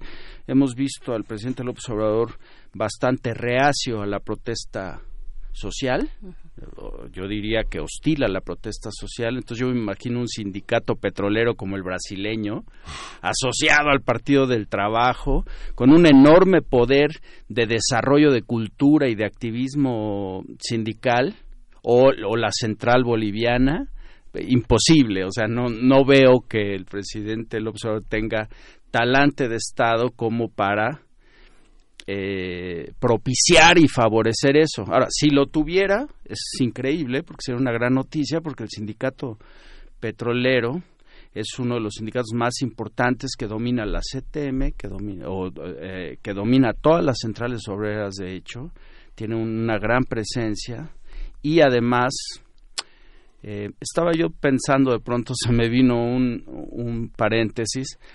Yo creo que un ejemplo de lo que podría pasar con el sindicato de Pemex es lo que pasó está pasando con el CENTE. Es decir convierte el, el régimen anterior a Elvester Gordillo su líder eterna moral en víctima de detención arbitraria ¿no? violando sus derechos evidentemente porque no no puede sostener ante tribunales el caso y todos los eh, todos los cargos se desvanecen es decir es un, para todos los efectos es una es una persona es una presa política en sentido estricto la liberan y empieza a operar el sindicato y desaparece ¿no? Y entonces está e- evidentemente operando el sindicato en un contexto complejo de, de contrarreforma educativa. Entonces, los maestros totalmente mediatizados, incluidos los de la CENTE, con un perfil bastante bajo todavía, hasta ahora, porque evidentemente, como sabemos, los tres primeros años del presidente son los del real ejercicio del poder. Entonces, yo creo que eso podría pasar con el CENTE, es decir, un liderazgo de bajo perfil que con el sindicato petrolero, un liderazgo de bajo perfil que permita al presidente operar eh, financieramente eh, Pemex y entonces lo único que quedaría como contrapeso en Pemex son las calificadoras internacionales, el Fondo Monetario Internacional que ya está revisando la política de rescate y entonces otra vez es el punto de las corporaciones vigilando a la paraestatal y rompiéndose otra vez los contrapesos democráticos inter- de la democracia interna. ¿no? Pero, pero listos, listos o no los trabajadores, pues los impactos de la reforma laboral en tanto la eh, democratización de los sindicatos irá caminando, caminará en algún sentido, Hay se una nutrirán de algún, de algún sentido, ¿no? en, en algún en algún nivel, digamos, ¿no? Eh, eh, tendrán sus efectos. Esas esas modificaciones esa eh, reforma laboral tendrá sus efectos en el comportamiento de este sindicato y, y de los sindicatos en particular. Yo quería también preguntarte eh, Marco Lara creo que es importante porque en, en este como en otros temas como ya lo has mencionado nos movemos en los límites de lo político y de lo judicial Claro, ¿no? estamos en esos límites y desde desde la opinión pública desde los medios de comunicación también de pronto pues es fácil es fácil eh, que estos dos elementos se imbriquen no Eh, y, pues de pronto eh, distinguirlos no es tan sencillo. En esta cruzada contra la corrupción eh, el tema de los amparos por ejemplo ha levantado ámpula en la opinión pública. Cuando le dan un amparo cuando un juez otorga un amparo a una de estos a, uno de estos funcionarios que han sido puestos pues digamos en, en el primer plano de la fiscalía de, de- de la persecución o de- del delito eh, pues nos levanta nos levanta sentimientos no decimos no bueno por qué este juez este juez corrupto que le dio el, el amparo a tal o cual personaje qué es lo que cómo cómo funciona esta parte esta parte judicial porque creo que hay que tener en claro todos estos procesos y no los tenemos. Últimamente las noticias sobre amparos han sido varias. Entonces cómo cómo explicarlo Mira, eso es una pregunta súper interesante. El amparo lo entiendes hasta que te beneficias de él. ¿No? Esa es la paradoja. Es decir, mientras no te beneficias de él, como ocurre muchas veces, por ejemplo, con la tortura, es decir, la tortura te parece legítima hasta que te toca, ¿no? Entonces, la detención arbitraria, la prisión, la pri- la- las medidas alternas a la privativa de libertad, ¿no? Entonces, el amparo es un mecanismo de control constitucional, es decir, es lo que le permite al Poder Judicial, ¿sí? Proteger, o más bien es lo que le permite al ciudadano, a los y las ciudadanas, protegerse de la arbitrariedad de las instituciones del Estado. Es una institución que existe en un montón de democracias, en decenas de democracias, como se puede documentar.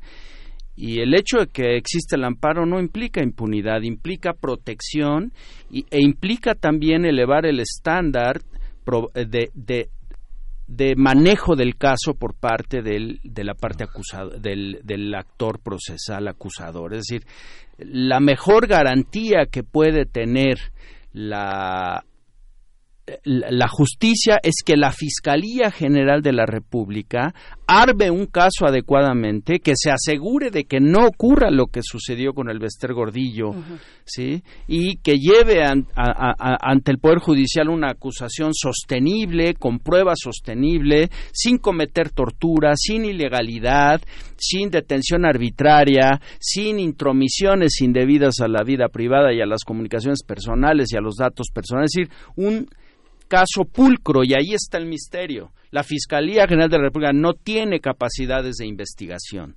Lo que están haciendo, bueno, pues es la unidad de inteligencia con lo con aquello con lo que cuenta eh, formula un documentos o, una- o un, o un expediente, un, un- un archivo que permita documentar la probable comisión de delitos. La Fiscalía General de la República es el actor que formula la que, que que, que lleva la, la acusación ante el juez, es el Ministerio Público, ¿no? y entonces los amparos sencillamente son etapas del proceso, son protecciones durante el proceso para evitar eh, arbitrariedades. Aquí uno de los amparos, de los juicios de amparo promovidos por Romero Champs es, por ejemplo, y esos son frecuentes, si hay eh, si hay órdenes de detención en su contra, entonces ese tipo de cosas son normales en la democracia.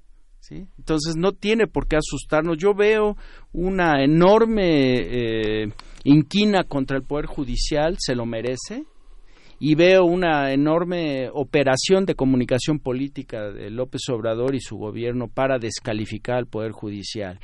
Y yo llamo al público, llamo a nuestros conciudadanos y conciudadanas a entender que es absolutamente loable modernizar y transformar y democratizar el poder judicial, pero no se va a hacer desmantelándolo ni desacreditándolo. Necesitamos acreditar al poder judicial para que sea un adecuado contrapeso del poder ejecutivo, ¿sí ven? Entonces, Sí, claro. a- pretender esta cosa de que los jueces deben estar bajo el escrutinio del pueblo y, y votar y ser elegidos a mano alzada, eso Eso es. ya lo vimos en otras democracias, es tóxico para la democracia y lo que hace es generar un presidencialismo que ya vivimos en los años eh, eh, cuare- 30, 40, 50, 60 hasta los años eh, 90. Entonces, no al presidencialismo, sí a un poder judicial fuerte, reformado,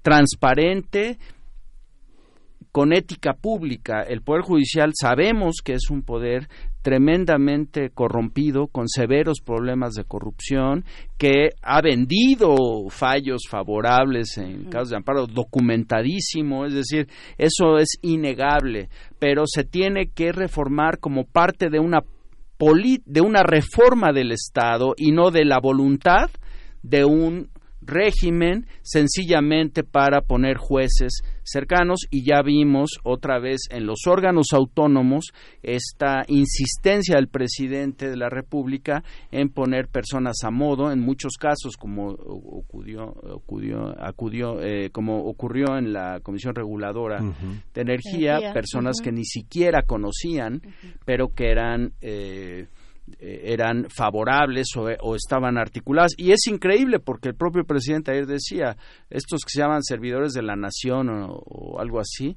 son personas leales que han estado en el movimiento, que son de Morena. Es decir, él mismo decía que se estaba construyendo una suerte de grupo paraestatal, ¿no?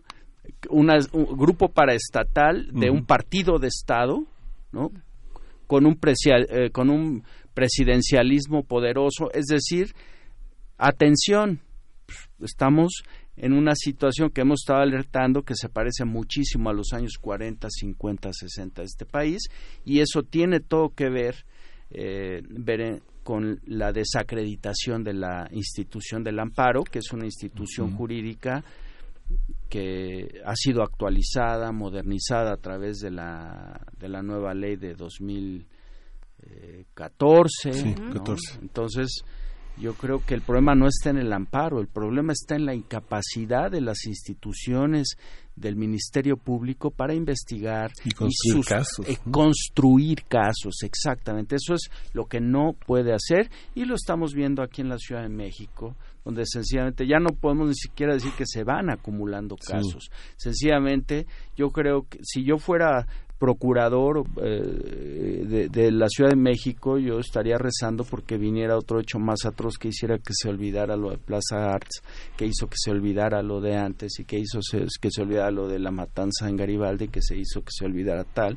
Es decir, ya ni siquiera se acumulan los casos, sencillamente Se desaparecen, se diluyen otra vez por la incapacidad de las, del Ministerio Público de formular investigaciones, hacer acusaciones, construir en efecto un caso. Sí, se, se captura a la gente y a partir de ahí todo empieza a trabajar a ver si confiesa, ¿no? Por el terror, Exacto, ¿no? y en el caso de Romero de Champs pueden volver a, a crear un, un preso político. ¿eh? Y así ha corrido el- un poco el caso de Juan Collado, ¿no? Que bueno, También. finalmente es la, la detención, ¿no? Llega, llega la, llega la Procuraduría, pues la Fiscalía, desarman a los guaruras de ambos, ¿no? De Romero de Champs, quien estaba comiendo con Collado. Aterrado, Romero de Champs se lanza abajo de la mesa, ¿no? Pensando en que le iban a detener a él. Cuando detienen a Collado, pues se levanta en lo que su, su, su, su anatomía le permite. Se acomoda el traje. Se acomoda El el traje. costoso traje. y corre otra vez a su casa, ¿no? Sí. Pero es que es así, así son, o sea, él esperaba, digamos, si uno piensa que uno es, es tu tío Romero de Champs, dice, híjole, mi tío, qué dura la pasó, ¿no? Claro. Logró este, que no lo detuvieran estos arbitrarios eh, a, a ver, a ver qué le fincaban, ¿no? Claro, pero es, es importante, eh, y creo que, y, perdón que insista, que tengamos en claro como opinión pública hacia dónde debemos dirigir la mirada, porque elementos como el, del, como el de los amparos, que han estado eh, eh, álgidamente en la discusión, pueden, pueden distraernos de lo verdaderamente importante. El amparo no, no necesariamente, y como según lo que dices tú, Marco Lara Clar, no necesariamente significa impunidad, no, se va, no va a significar corrupción ante, eh, de los jueces, por parte de los jueces. El amparo no significa que se vaya a sustraer de la justicia Nada el señalado. es, es importante para que nos dediquemos a ver en el caso de Romero de Champs, pues, eh, y en el caso de todos estos personajes, todos estos personajes señalados de corrupción y de, eh, y, y de distintos hechos eh, delictivos, pues, ¿qué es lo que va a venir, no? ¿Cómo, cómo lo ves? ¿Qué, qué es Mira, lo que el amparo, eh, insistiendo, el amparo es una figura, como decíamos, que existe para proteger a las personas de violaciones de derechos humanos o de potenciales violaciones de derechos humanos en curso.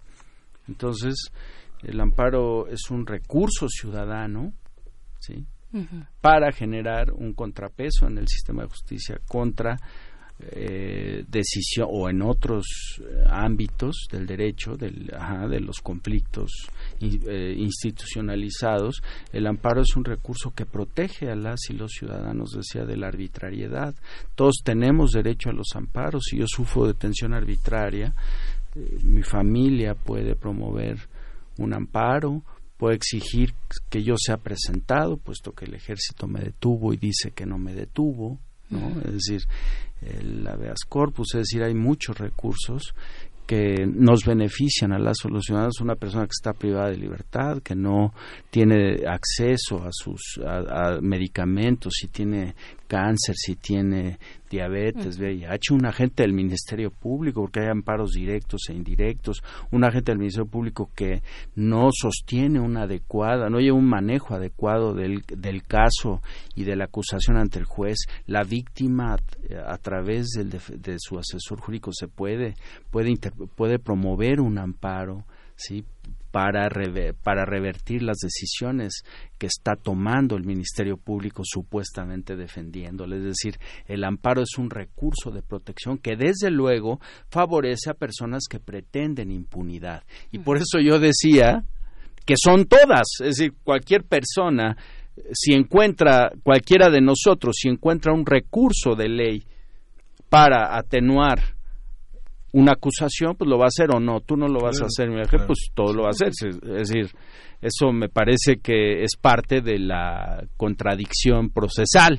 Es decir, que yo use todos los recursos a mi alcance legales para eh, defenderme. En eso Además, el, la, el arrepentimiento es lo único que me garantiza la vida eterna, ¿no? Exacto, es decir, exacto, ese es buen punto porque aquí no ha- no se pondrá una moralidad, si bien sí se pondrá una ética, ¿no? Es decir, el, el- el abogado tiene que ser una persona ética, actuar con ética, pero eso no implica que él no eche mano de todos los recursos que tenga para defenderte. Él es tu defensor. Haría mal en no aprovechar recursos procesales o de, de control constitucional para reivindicar tus derechos o hacer que la ley te beneficie. Eso no es el problema.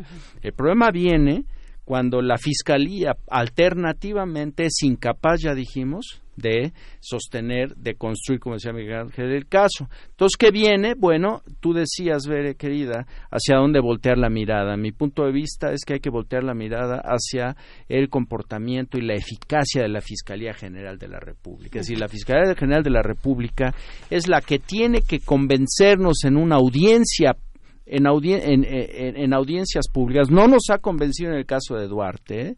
no nos ha convencido en el caso de los 43 de Ayotzinapa. Es decir, la, Procuraduría General de la República, convertida en Fiscalía, tiene una deuda histórica tremenda. Entonces, si nos quiere convencer de, de la eficacia de la justicia, más que, que atacar al Poder Judicial, que insisto, debe ser reformado a través de una gran reforma del Estado, ¿sí?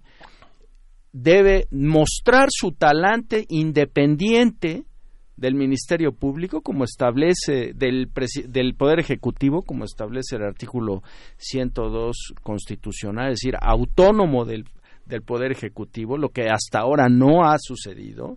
Es decir, el, propio presidente López Obrador dice, voy a decirle a la, a la Fiscalía, la Fiscalía va a hacer esto. Que se acuerde el presidente que la Fiscalía es un órgano autónomo e independiente y existe como órgano autónomo e independiente precisamente para evitar la politización o el uso político avieso de la justicia. Mm. Entonces, ¿hacia dónde tenemos que voltear? Hacia la eficacia, independencia y capacidad de investigación y de construir el caso hasta llevarlo a buen puerto, es decir, hasta una sentencia condenatoria con respeto a derechos humanos del señor Romero de Champs, si es que es capaz de documentar su culpabilidad. Perfecto, pues ahí está, Marco. Se nos acaba el tiempo, pero te agradecemos mucho esta conversación. Marco Lara Clar, periodista académico, presidente de Nuevo Periodismo para la Justicia, hace muchísimas gracias. Gracias, Gracias, a ustedes, un placer. Y vamos a hacer una pausa musical, una, una transición musical con música de Factor RH y Shelby Johnson. Vamos a ver cómo saber.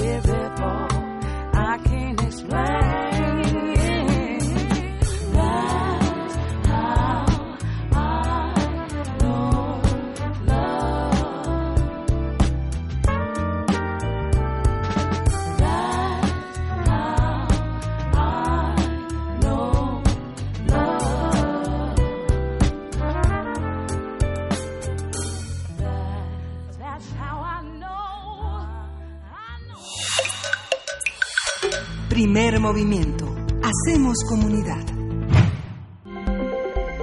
Nota Internacional. Martín Vizcarra, presidente de Perú, propuso el domingo pasado adelantar las elecciones legislativas para el 2020 y reducir su mandato a un año. El mandatario acusó al legislativo de aprobar parcialmente las reformas que ha presentado en su lucha contra la corrupción. También dijo que su propuesta tiene carácter de reforma constitucional, por lo que se deberá, por lo que deberá ser ratificada a través de una consulta popular o referéndum. El presidente peruano afirmó que en el último año ha recorrido el país y la población le ha pedido el cierre del Congreso. Así es, por su parte, Pedro Olaichea, Olaichecha, líder del Congreso, dijo que la propuesta genera incertidumbre y mayor conflicto político. Vamos a hacer un análisis de lo que está sucediendo en Perú, lo que se ha revelado sobre el presidente y las medidas que se están poniendo en marcha. Nos acompaña el maestro Rubén Ruiz Guerra. Él es director del Centro de Investigaciones sobre América Latina y el Caribe, el CIALC de la UNAM. Bienvenido, Rubén Ruiz Guerra. Muchas gracias por estar con nosotros. Al contrario, muchas gracias por la invitación. Buen día para ustedes dos y para el público. Gracias. Gracias, maestro Rubén Ruiz Guerra. Eh, pues, ¿qué está sucediendo? ¿Qué es lo que estamos viendo en Perú? Estamos viendo una enorme paradoja. Uno de los países latinoamericanos más exitosos en términos económicos en los últimos años, que ha marcado un modelo muy interesante, importante de combate a la corrupción, ese cáncer que está minando a todos nuestros países, pues de repente encontramos en una situación que algunos analistas denominan de ingobernabilidad. ¿Y esto a qué se debe? Por una parte, teníamos que recordar que el presidente Martín Vizcarra no fue votado él para ocupar la presidencia. Él llegó ahí porque fue el primer vicepresidente del presidente ganador en las elecciones, si mal no recuerdo, de 2016, Pedro Pablo Kuczynski. Llegó él en una segunda vuelta, pero llegó con un, con, con un Congreso absolutamente dominado, absolutamente dominado por la oposición y en particular la oposición fujimorista. Para que nos demos una idea, en un Congreso de 140, 130 congresistas, él llegó con una bancada de 18 congresistas a ese Congreso. Entonces, imaginemos la fuerza de la oposición frente al gobierno. Eso fue lo que llevó a que Kuczynski fuera eh, renunciar a la presidencia antes de que fuera destituido por el Congreso y permitió que Martín Vizcarra llegara a, a la presidencia. Vizcarra llega entonces en una situación, por una parte, en donde es indispensable hacer reformas políticas interesantes, pero por otra parte, un Congreso absolutamente dominado por una oposición, por una oposición vieja, por una oposición acostumbrada a, digamos, eh, eh, las artes de una política tradicional, paternalismo, redes de intereses, corrupción, por supuesto. Y entonces lo que ha intentado hacer el, el presidente Vizcarra ha, ido, ha sido ir promoviendo una serie de medidas que permitan estructuralmente combatir la corrupción. Y frente a eso ha encontrado la oposición del, eh, del Congreso. Él ha tenido que recurrir a una serie de mecanismos que obliguen al Congreso a ir avanzando en la toma de decisiones. El problema en la actualidad es que las decisiones prácticamente no se toman, se toman tarde, se tergiversan las iniciativas del Ejecutivo. Y ¿Cuál es el mecanismo? Es eh, en la Constitución del Perú está establecido que se puede la administración, el ejecutivo puede pedir un voto de confianza al Congreso. Si el Congreso niega ese voto de confianza en dos ocasiones seguidas, se puede disolver el Congreso y convocar elección.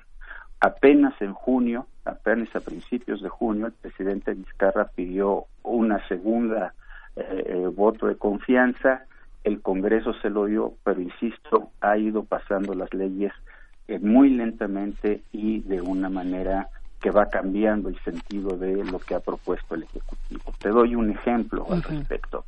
Eh, él ha insistido en que se tiene que reformar eh, los distintos poderes en el Perú. Por una parte, logró una transformación importante en todo el procedimiento para nombrar jueces en donde se encontró que había encontrado un nudo de corrupción muy importante. De la misma manera, trató de meter una serie de controles al, al legislativo. ¿Qué eran esos controles? Impedir la reelección, más y, y que fuera pues, que, que fuera que quedara fuera de manos del Congreso las declaraciones de eh, cuando se quita la inmunidad a algún congresista por haber cometido algún delito. Ese par eh, de propuestas, por supuesto, el Congreso, dominado por la oposición, lo rechazó. Hemos llegado a una situación en la cual el presidente Vizcarra se está viendo en la necesidad de marcar de una manera más clara sus diferencias y de alguna manera romper este poder que tiene el Congreso para estar eh, eh, limitando, obstaculizando las reformas necesarias para el país. Claro. Y bueno, y de ahí esta esta reacción, que esta reacción que ha sorprendido, eh, pues que nos ha sorprendido del presidente de Perú, precisamente Martín Vizcarra, eh, sobre sobre las elecciones, esta propuesta de, de, adelantar las elecciones. Vaya, ¿cómo podemos entender los alcances de un contexto como el que nos está compartiendo maestro Rubén Ruiz, eh, los alcances en este tipo de de resultados, digamos, ¿no? Sí, el, el, el, presidente Vizcarra fue muy claro al anunciar que, que iba a proponer esta medida, que fue que para poder hacer los cambios estructurales que el país necesita, lo mejor, dice él, es que nos vayamos todos.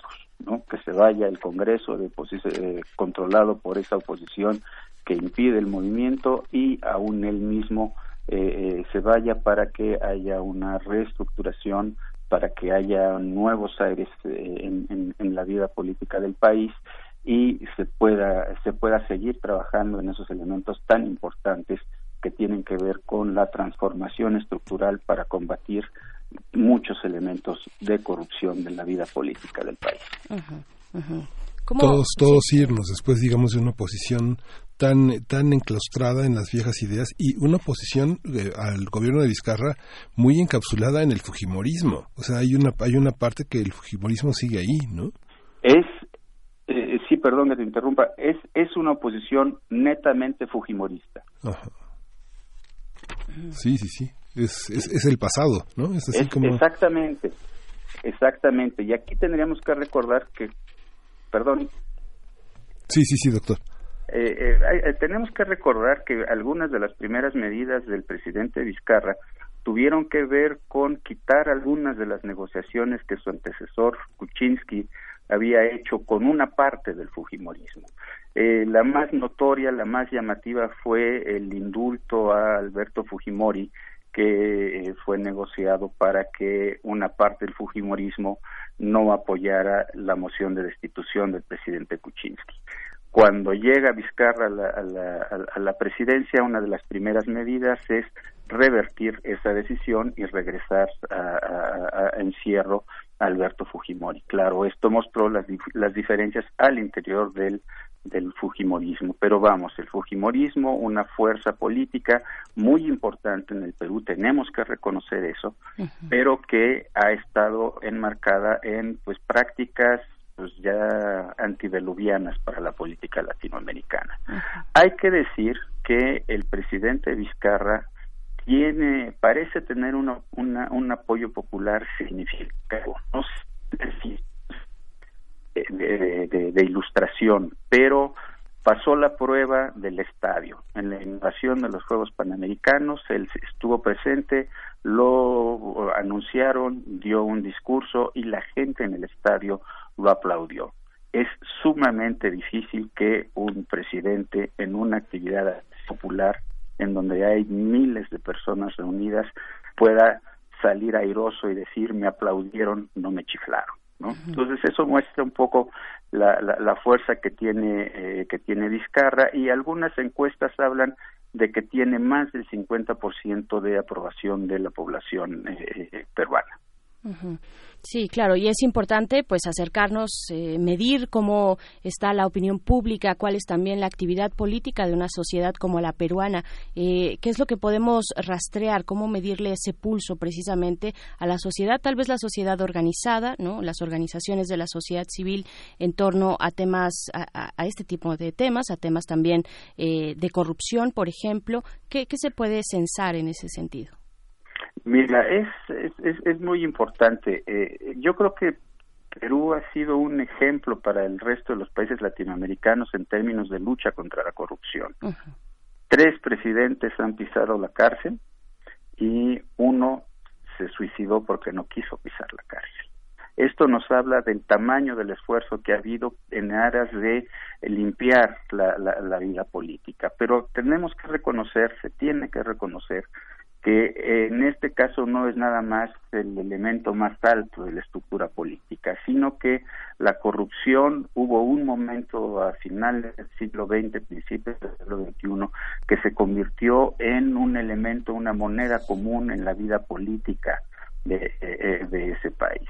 El escándalo que hubo, por ejemplo, en el caso del Poder Judicial tuvo que ver con que se consiguieron grabaciones en donde se oía cómo los jueces y los algunos de los interesados en los juicios se ponían de acuerdo en cómo resolver hacia dónde tenían que ir las decisiones no Eh, uno de los temas que el Congreso está tratando de tener es una reforma electoral en la cual no se permita que aquellos que han sido juzgados y condenados por eh, tema por algún tema de delito común candidatos a, el Congreso. Entonces, eso nos habla de qué tan enraizado está este problema. Y me parece a mí muy significativo que ha sido un país que ha dado grandes pasos para tratar de cambiar esto. Claro. ¿Cuáles son los desenlaces, digamos, más próximos que podemos ir previendo ante esta propuesta de adelantar las elecciones, en general ante el ambiente político que se está gestando en, en Perú? Eh, yo creo que sí va- se va a dar el caso, yo creo que sí va a suceder. Ten- eh, tengamos en cuenta también que es más bien un, un mensaje muy fuerte el que está Sí. dando Vizcarra con esto. En realidad, la- el acortamiento del mandato, tanto del Congreso como del presidente, será alrededor de siete meses. En este momento no tengo la cuenta exacta, ¿no? Pero digamos, lo que se va a cortar el periodo de gobierno son siete meses nada más. Es más bien, yo lo entiendo esto como un mecanismo para tratar de mandar mensajes muy serios en el sentido de tenemos que cambiar necesariamente. Sería un adelanto, digamos, simbólico, ¿no? No, no afectaría en su periodo, eh, digamos, de una manera más profunda, dado que pues está muy próximo, muy próximas a presentarse esas elecciones. Pues estaremos atentos, maestro Rubén Ruiz Guerra, director del Centro de Investigaciones sobre América Latina y el Caribe de la UNAM, atentos a este tema y ojalá podemos conversar más adelante. Muchísimas gracias. Cuando gusten, muchísimas gracias por la invitación. Muchas gracias. buen día. Y vamos, seguimos aquí, son las 8 de la mañana con 56 minutos. Seguimos eh, pues ya casi para finalizar la segunda hora de primer movimiento. Muchísimas gracias a quienes nos sintoni- sintonizaron a través de la radio Nicolaita. Nos vamos a despedir ya de ustedes. Nos vamos a encontrar el día de mañana, como todos los días, de lunes a viernes, a partir de las 8 y hasta las 9. Por el momento seguimos aquí en el 96.1 de FM y pues bueno, seguimos porque hay muchísimo que decir, muchísima información todavía, Miguel Ángel. Sí, quédense porque además vienen las teorías feministas, qué son, para qué sirven, cómo funcionan. Pero mientras nos vamos con música para despedir esta segunda hora de Squirrel Outsiders Hell.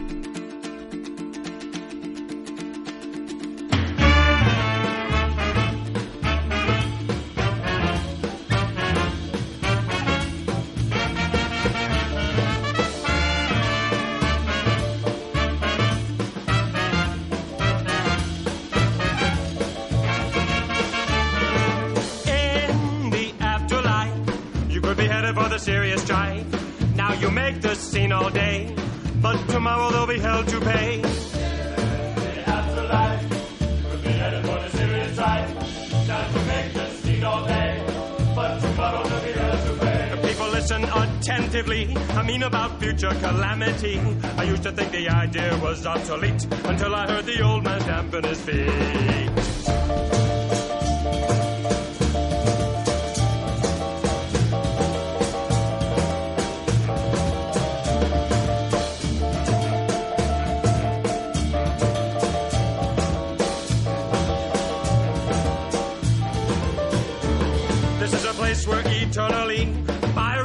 To the body.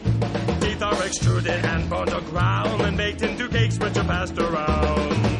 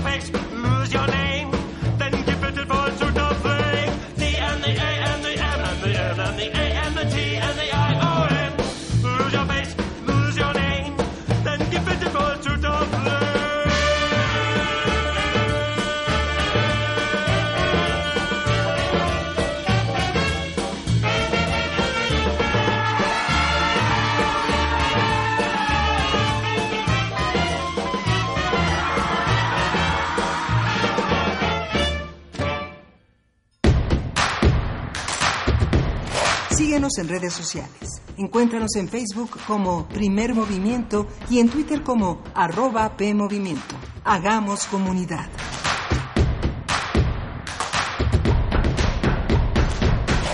Mira, una estrella. Por ser autónoma, brilla con luz propia.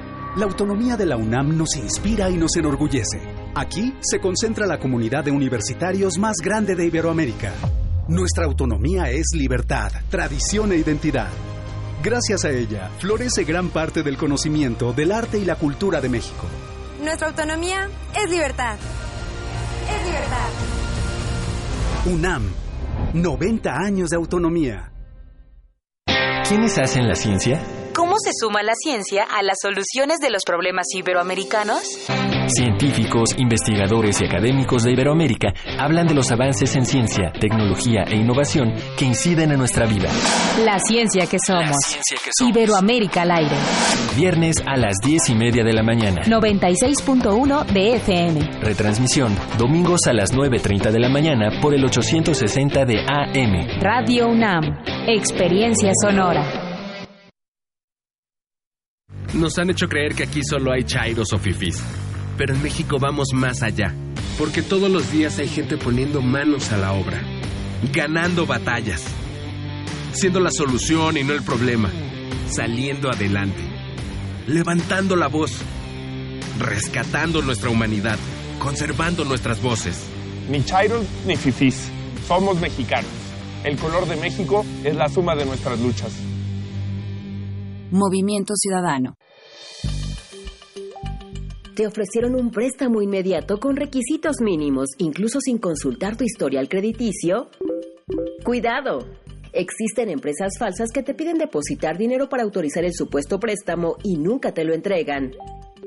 No te dejes engañar. Verifica las instituciones autorizadas y supervisadas. Para más información, acércate a la Conducef. Gobierno de México. Las letras son la ruta para llegar al destino de las palabras, los sonidos y la poesía. Al compás de la letra, expande el umbral para dar cabida a más poetas que viertan su voz en los micrófonos de la radio universitaria. No te pierdas la nueva temporada de Al compás de la letra, a partir del jueves 1 de agosto a las 18 horas por el 96.1 de FM.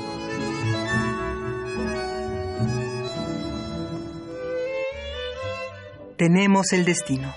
En la ruta te guía el compás y el compás lo lleva la palabra. Radio UNAM, experiencia sonora.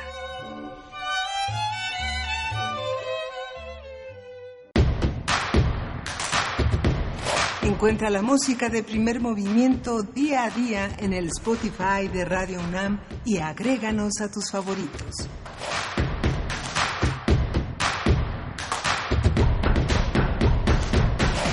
Muy buenos días, bienvenidos, bienvenidas. Son las nueve de la mañana con cuatro minutos y damos inicio a la tercera hora del primer movimiento. Gracias por eh, continuar en sintonía con las frecuencias universitarias. Estamos aquí en cabina, como todos los días, Miguel Ángel Quemain. ¿Cómo estás, Miguel Ángel? Muy bien, muy bien, Berenice. Muy este, contenta que tenemos una, una segunda, eh, una tercera hora de primer movimiento muy interesante, construida sobre las teorías feministas, sobre las perspectivas de género es eh, interesante ver, eh, justamente este año se cumplen 70 años de la edición del Segundo Sexo de Simón de Beauvoir, un libro emblemático, un libro pro- pro- problemático para la antropología, para el psicoanálisis, para las teorías del género. Es un libro de una vigencia apabullante. Los dos tomos que circulan en la edición de bolsillo francesa es así, es fascinante. Hemos tenido traducciones y exploraciones de esta de este libro que son eh, ver- verdaderamente precursores de muchos de los movimientos eh, sociales de mujeres de la segunda mitad del, siglo XX. Eh, sería impensable la gran obra que publicó Julia Cristeva en torno al genio femenino, que están, son cuatro vidas, que son cuatro vidas impresionantes, la vida de Colette, la vida de Melanie Klein, la vida de Simone Weil y la vida de Anna Arendt, que sería impensable. Julia Cristeva piensa, este, la mujer, ma, ma souffrance, dice en francés, no mi sufrimiento, que contrasta con la vida de Doris Lessing, ¿no? Que dice, sufrimiento, pamplinas, hay que ponerse a trabajar. Sí. Las mujeres sufrimos igual que los hombres y las vidas tienen que vivirse con valentía y arrojo, ¿no? El cuaderno dorado, que es uno de los libros emblemáticos de los años 60 de Doris Lessing, muestra esa parte hasta que Doris Lessing va siendo poco a poco entrando, viviendo la vejez y hace sus grandes obras donde uno de los grandes seres olvidados, aparentemente despojado de la belleza, es la, es la mujer que envejece, ¿no? Pero bueno, están las grandes obras y yo creo que es una, es un, es un pretexto eh, muy hermoso tener a este aniversario de Simone de Beauvoir con su segundo sexo para hablar de toda esta visión de la teoría feminista alrededor de las políticas de las mujeres, que son cosas distintas, es distinto pensarlas y es distinto promoverlas en el mundo político, ¿no? Así es, así es, y precisamente de eso estaremos conversando en nuestra mesa del día. ¿Qué hace, qué hace la teoría y la investigación feminista? También eh, les vamos a invitar, pues, a un diplomado que organiza el SAGE, eh, precisamente así sobre teoría feminista e investigación.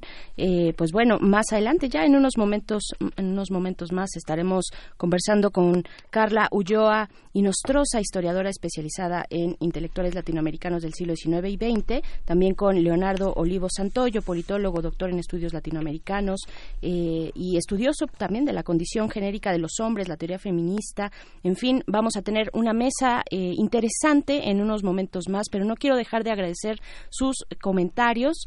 Eh, gracias a Armando Cruz, que nos dice a través de arroba P Movimiento, dice, buen día, muy buena la participación de Marco Lara Clar, ¿es semanal? Nos pregunta, no, no es semanal, Armando. Dice, la versión de la detención de Juan Collado, que menciona Miguel Ángel Quemain, ¿Cómo la obtuvo? Te pregunta Miguel Ángel, porque Proceso publicó una diferente. Eso es lo que te pregunta. También Roberto eh, C. Riva dice, el programa, eh, el programa ha pasado por varias etapas y aunque tenía mis dudas, siendo sincero, Miguel Ángel y Berenice han sido una gratísima sorpresa. Bueno, muchísimas gracias Roberto, gracias a R. Gui- Guillermo también, a Flechador del Sol, Hernán Garza y pues bueno, José Luis León también está por acá, Adriana Esteves, muchísimas gracias por sus comentarios, Edel Jiménez y pues bueno, ahora sí, nos vamos a la mesa. Primer movimiento. Hacemos comunidad. Es hora de Poesía Necesaria. Vamos, vamos, este, en, en 2006, eh, Leonard Cohen publicó un libro de 200 poemas, el libro del anhelo, ¿no? Hay quien considera que Leonard Cohen es el depresivo no químico más, más, más, más potente del mundo, pero justamente estos 200 poemas eh, son un trabajo que a lo largo de 20 años fue acumulando y que finalmente tuvo su cuarta edición cuando le dieron el príncipe, el premio Príncipe de Asturias en España por su enorme legado y su vínculo a este mundo de la guitarra flamenca y que bueno Leonard Cohen pues todos lo conocen vamos a acompañar este poema que viene del libro del anhelo con una canción que se llama El futuro. El futuro es uno es, es- casi un himno para muchas eh, para muchos eh, eh, personas que tienen esta idea tal vez eh, cercana a lo apocalíptico, aunque cada vez más este texto de Cohen se aproxima más a lo real que a, lo apocalíptico. El libro del anhelo dice, no puedo llegar a las colinas, el sistema está agotado, vivo a base de píldoras, por lo que doy a Dios gracias. Seguí la carrera del caos al arte, deseo es el caballo, depresión el carro. Navegué como un cisne, me hundí como una roca, pero mi sentido del ridículo quedó atrás hace tiempo. Mi página estaba demasiado blanca, mi tinta era demasiado fina, el día no escribía lo que la noche notaba, mi animal aulla, aulla, mi ángel está preocupado, pero no se me permite queja alguna. ¿Por qué alguien hará uso de lo que no puede ser? Mi corazón será suyo, impersonalmente. Avanzará por el sendero, verá lo que quiero decir. Mi voluntad partida en dos y la libertad en medio. En menos de un segundo nuestras vidas chocarán, lo interminable, interrumpido, la puerta abierta de par en par. Entonces ella nacerá para alguien como tú, lo que nadie ha hecho, ella continuará. Sé que ya se acerca, sé que mirará, y ese es el anhelo, y este es el libro. Dejé a una mujer esperándome, Me encontré con ella algún tiempo después. Me dijo, tus ojos están muertos. ¿Qué es lo que te ha pasado, mi amante? Y como me hablaba con la verdad, traté de contestarle de igual forma. Lo que le haya pasado a mis ojos, le ha pasado a tu belleza.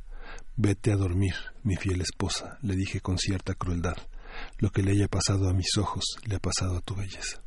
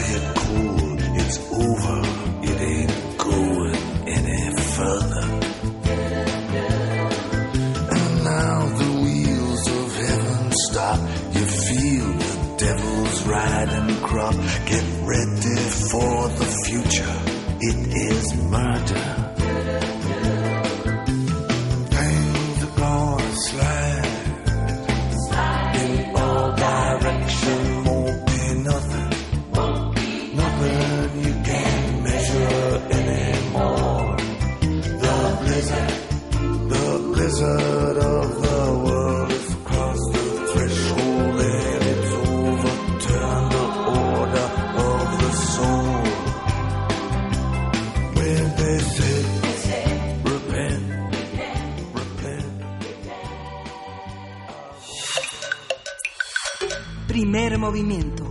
Hacemos comunidad. La mesa del día. La teoría feminista tiene el objetivo de comprender la naturaleza de la desigualdad eh, y se centra en las políticas de género, las relaciones de poder y la sexualidad, abarcando una gran variedad de disciplinas con diferentes enfoques sobre los roles y las vidas de las mujeres y la política feminista en diversos campos de estudio. Así es, las teorías e investigación se enriquecieron durante el siglo pasado gracias a mujeres como Susan Kingsley Kent, Juliette Michel, Simone de Beauvoir, por supuesto, Betty Friedan, Tori Moy, eh, Toril Moy, eh, Ju- Julia Cristeva, que de la cual hablabas también al inicio, Miguel Ángel, Rita Segato, va- vaya, la lista es larga, ¿no? Sí, el Centro de Investigaciones Interdisciplinarias en Ciencias y Humanidades de la UNAM invita al Diplomado Internacional en línea Introducción a la Teoría y- de- e Investigación Feminista que se va a realizar del 9 de septiembre de este año al 24 de enero del próximo. Los módulos de este diplomado son eh, posiciones teóricas feministas, la categoría de género, historia, debates y derivaciones conceptuales, epistemología feminista, así como investigación feminista. Este curso cuesta 12 mil pesos. La recepción de solicitudes se realizará a partir de, se realizó a partir del 22 de julio al 5 de agosto, así que todavía hay tiempo. Así es, y a partir del diplomado del SAGE hablaremos sobre los elementos que constituyen a la teoría feminista, cómo se estudian, cómo han evolucionado a través del tiempo y cómo sirven a una comunidad que busca ser más democrática e igualitaria. Y para ello nos acompañan aquí en cabina Carla Ulloa y quien es historiadora especializada en intelectuales latinoamericanas del siglo XIX y XX, en prensa de mujeres y en el análisis histórico desde la perspectiva feminista. También es doctora en estudios latinoamericanos en la línea de Género y Cultura por la UNAM, maestra en Estudios Latinoamericanos por la Universidad de Chile y licenciada en Historia por la Pontificia Universidad Católica de Valparaíso. Es integrante de la Red Mexicana de Ciencia, Tecnología y Género y editoria, editora perdón, del sitio web historiasmujeresviajeras.blogspot.com. Te damos la bienvenida, Carla. Gracias por estar acá. Bienvenida, Muchas Carla. gracias por la invitación. Y tenemos en la línea al doctor eh, Leonardo Olivo Santoyo, él es politólogo, doctor en estudios latinoamericanos, estudioso de la condición genérica de los hombres, la teoría feminista y las sensualidades, es integrante del programa de estudios feministas donde participa de la investigación diagnóstica sobre las condiciones de la movilidad libre y segura en el campus central de la UNAM. Él es docente de la Facultad de Ciencias Políticas y Sociales y forma parte del Comité Académico de Diplomado en Línea, Introducción a la Teoría e Investigación Feminista. Bienvenido, Leonardo. Muchas gracias por estar con nosotros hoy. ¿Qué tal? Buenas, buenos días. Muy buenos días, pues buenos días a ambos. Gracias, Carla, Leonardo. Eh, yo creo que sería importante, interesante iniciar esta conversación con algo que anotaba Miguel Ángel fuera del aire sobre las posibilidades que brinda la investigación eh, y la teoría feminista frente a otro ámbito de pues de la lucha por los derechos de las mujeres, del género, de la discusión del género, que tiene que ver más con lo político. ¿Cómo se distinguen? ¿Cómo, cómo distinguir a qué, a qué se dirige eh, cada uno de estos aspectos? La teoría por un lado, la política por otro. Eh, Carla. Bueno, creo que es importante precisar que el feminismo es un movimiento social que tiene alrededor de 150 años de existencia y desde el cual se han articulado distintos ejes de análisis y de acción. Eh, desde el punto de vista político, por supuesto, las demandas son urgentes, eh, tienen que ver con derechos humanos que las mujeres todavía no tenemos plenamente, por ejemplo, el derecho al aborto, pero desde el punto de vista teórico, lo que nos interesa de manera científica es comprender el orden de las cosas, saber por qué la sociedad es así, y cómo podemos transformarla para convertirla en una sociedad más justa, igualitaria, inclusiva, donde todas y todos estemos representados y no solo ciertos modelos ideales que son bastante difíciles de alcanzar. Por supuesto. De ahí, esta es la lectura política, pero hay una pertinencia también desde la teoría, ¿no? Eh, ¿Qué podrías decir tú? Y ahorita también preguntarle a Leonardo. Bueno, creo que la teoría nos permite analizar las cosas eh, sin las pasiones del momento, sin las luchas políticas contingentes tal vez, y irnos al fondo de las cosas. ¿Por qué vivimos en una sociedad patriarcal? ¿Qué significa eso para la mayoría de las personas?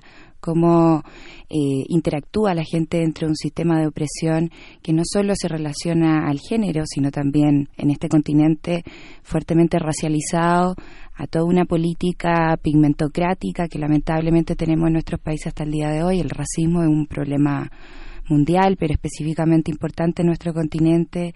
Y bueno, entonces esta, estas situaciones pueden ser analizadas desde un punto de vista científico, eh, para el cual hay métodos, y en este caso tenemos el método de investigación feminista, que tiene varias características que tal vez el doctor Olivo nos puede señalar. Por supuesto. Eh, doctor Olivos, por favor. Bueno, pues muchas gracias por esta oportunidad de poder transmitir algunos elementos básicos de lo que hacemos, em, quienes de alguna manera abrevamos de las teorías feministas. Decir en principio que la relación entre la ciencia y la política es una de las primeras eh, dimensiones que se ponen, digamos, en cuestión esta separación tajante que a veces la ciencia de corte positivo, po- de, eh, de tradición positivista, ha legado como eh, una forma de hacer ciencia, de, de hacer una buena ciencia, es, eh, des- eh, eh, poner- digamos, eh, alejar lo más posible el quehacer científico de las implicaciones políticas. Y me parece que en este caso el feminismo lo que dirá es que eso es prácticamente imposible. Entre otras cosas, toda eh, forma de conocer el mundo es también una forma de posicionarse frente a ciertos órdenes que en cierta medida se han naturalizado para legitimar, entre otras cosas, las desigualdades que marcan la relación entre mujeres y hombres. Entiendo perfectamente y comparto esta se- eh, esta idea que expresó Carla de la necesidad de eh, eh, separarse un poco de la contingencia eh, de la movilización, pero también decir, entre otras cosas, que muchas de las concepciones de las herramientas teóricas que han, eh, digamos, constituido a las teorías feministas han salido también de la propia praxis feminista, yo diría la noción misma de patriarcado, la noción de experiencia vivida, eh, la noción de que lo político, que lo personal es político, bueno, pues son eh, son situaciones que se generaron y que luego se han reflexionado y se han eh, colocado, digamos, en eh, la discusión de las distintas disciplinas científicas que el feminismo ha tocado. Claro, y también interesante, yo sé que son temas cuando hablamos de teoría, cuando hablamos de investigación, pueden ser temas, pues bueno, de hecho lo son, temas especializados, temas con un nivel de complejidad eh, que, que debemos desentrañar a eh, desde los medios de comunicación y esa, esa es nuestra consigna, digamos, llevar estos contenidos que pueden ser complejos hacia eh, un lenguaje accesible. Pero eh, Carla Ulloa mencionaba este, esta metodología feminista que a mí me, me llamó mucho la atención. Si pudiéramos, eh, doctor Olivos, pues eh, decirla en, en puntos muy prácticos, ¿qué significa? ¿Qué significa ponerle un apellido a una metodología, a una forma de eh, aprender el mundo? Pues un primer elemento que es eh, incluso básico y muy eh, sorprendente que, que el feminismo como teoría ha colocado es justamente poner en el centro de la reflexión de todas las disciplinas eh, a las mujeres mismas que han sido eh, negadas, relegadas, eh, eh, incluso eh, comprendidas bajo esquemas que han em, considerado que tienen una menor valía en la sociedad. Hay toda una serie de teorías que cruzan las distintas disciplinas que hablan de por qué las mujeres son seres inferiores, moral, ética, psicológica eh, eh, e intelectualmente, ¿no?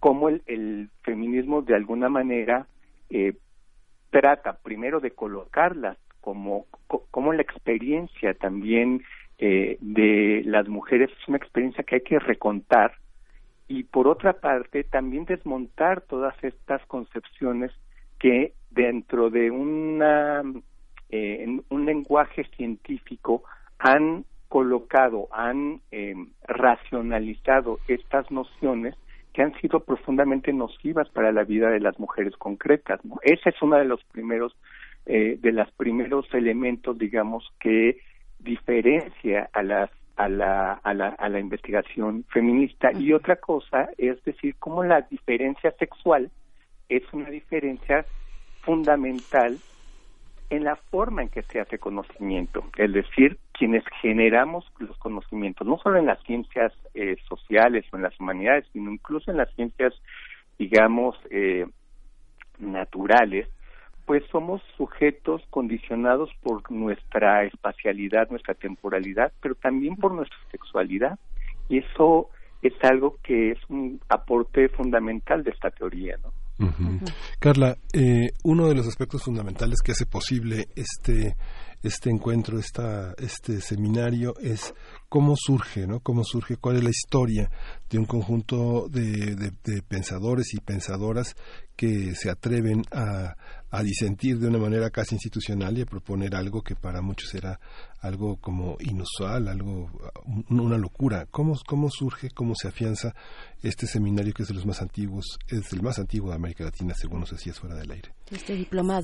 Sí, este diplomado tiene una historia muy bonita. Eh, inicia en el año 2001, pero es fruto de las profesoras que integran el programa de investigación feminista del CEICH eh, y también de algunas otras académicas del CEICH que se han integrado eh, en estos años a, a este diplomado que tiene una característica eh, interdisciplinaria y que siempre ha estado eh, dirigido a, mm, a solucionar cuestiones teóricas y metodológicas. Y bueno, en el año 2001 entonces entra en vigor este diplomado que tuvo su primera generación eh, coordinada por la doctora Marta Patricia Castañeda Salgado, que es integrante del programa de investigación feminista, una gran antropóloga feminista. Y desde el año 2001 hasta ahora, en estos 18 años, han habido 16 promociones.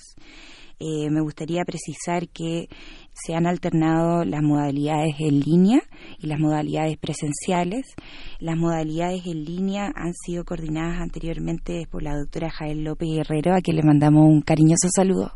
Pues eh, ha sido eh, la persona que ha impulsado también esta, esta metodología en línea, que permite eh, que no solo personas de toda la República, de distintos estados, puedan acceder, eh, y esta es una forma muy buena de poder descentralizar el conocimiento de la UNAM, sino también que hace posible los vasos comunicantes con otros lugares del continente.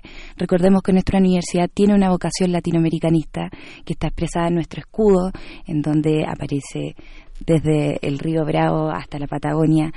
Y bueno, justamente varias profesoras latinoamericanas y españolas también han integrado este diplomado, tanto en las conferencias magistrales como en los textos que leemos, que son súper relevantes.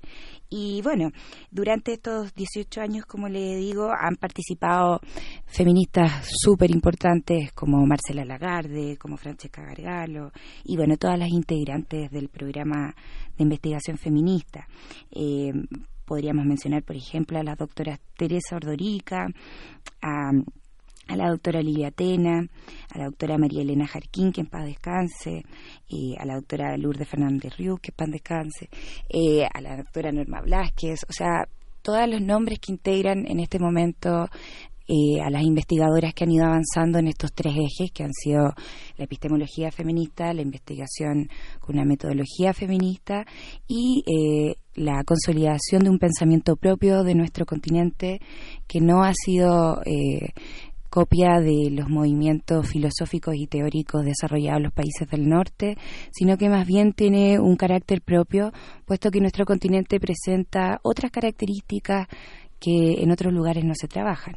Es importante que precisemos que estamos en el continente donde las mujeres menores de 25 años tienen más posibilidades de ser asesinadas o violadas que de morir de cáncer. O sea, estamos en un continente sumamente complicado para ser niña, para ser mujer. Eh, tenemos una epidemia continental que es el feminicidio. Somos el continente donde se producen más feminicidios en la Tierra y es importante eh, entender, como decía el doctor Olivos, que la realidad afecta a la teoría. Eh, nosotros no producimos teoría de la nada, la teoría está en relación a lo que observamos, a lo que eh, a las hipótesis que construimos a partir de lo que estamos viviendo y tenemos que preguntarnos fuertemente por qué vivimos esto. Entonces, en esa larga tradición de preguntarse por qué vivimos esto, que no inicia el 2001, que inicia en el siglo XIX, ya en las guerras de independencia tenemos mujeres que se preguntan por el orden colonial y que encabezan ejércitos. Eh, luego, a mediados del siglo XIX, tenemos mujeres institutrices que comienzan a formar escuelas para mujeres y que son justamente las mujeres que impulsan el derecho a la educación.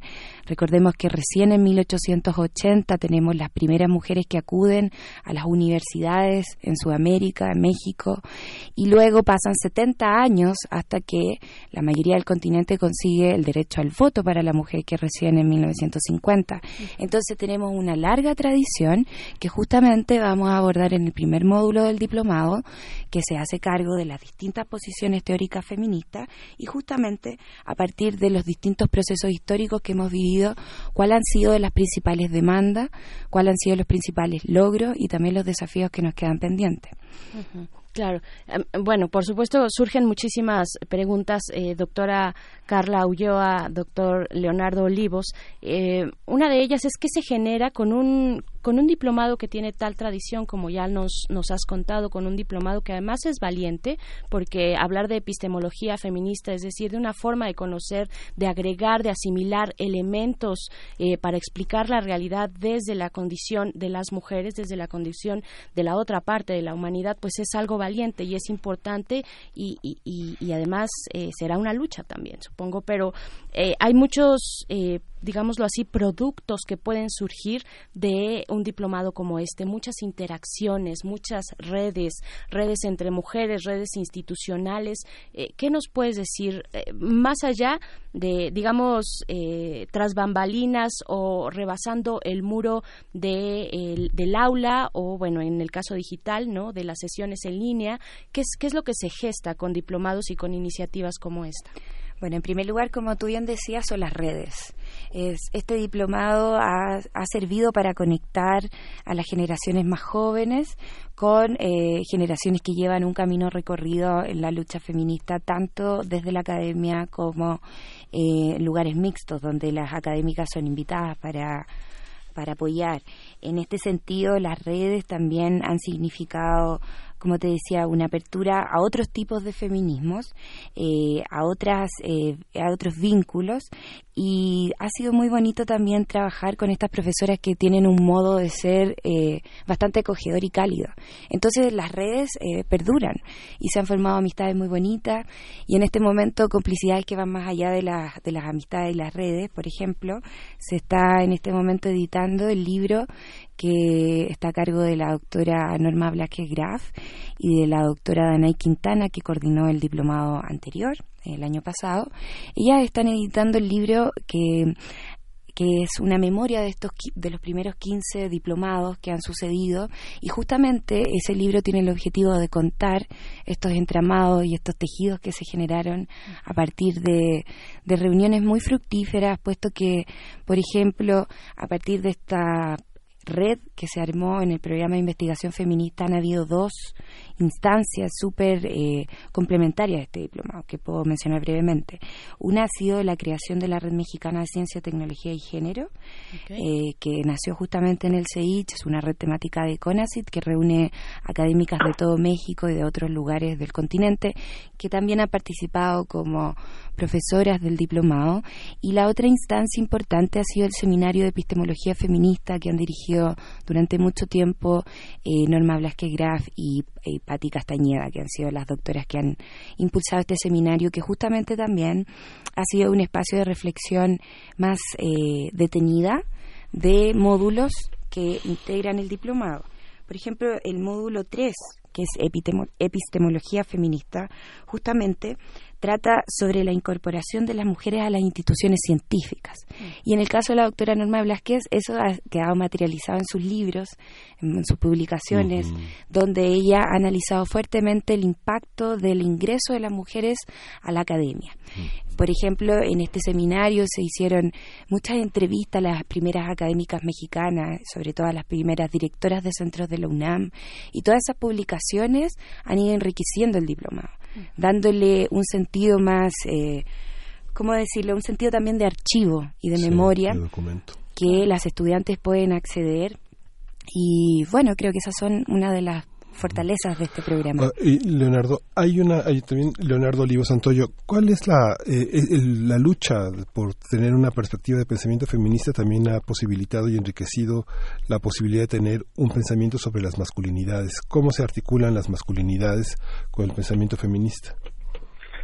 Bueno, pues eh, justamente eh, la impugnación a esta universalidad, universalización que se ha hecho en todas las disciplinas, es- este relato en donde el hombre se apropió de la representación de la humanidad y que ha sido, digamos, objeto de esta reflexión crítica por parte de los feminismos, pues entre otras cosas nos ha permitido pensar que los hombres somos también una parcialidad, una especificidad de lo humano y que tendríamos que empezar a reflexionar qué es que son estas condiciones eh, y estas em, situaciones específicas que nos construyen como humanos en el mundo y particularmente en este mundo en donde el poder eh, lo detentamos, ¿no? ¿Qué, qué, qué ha significado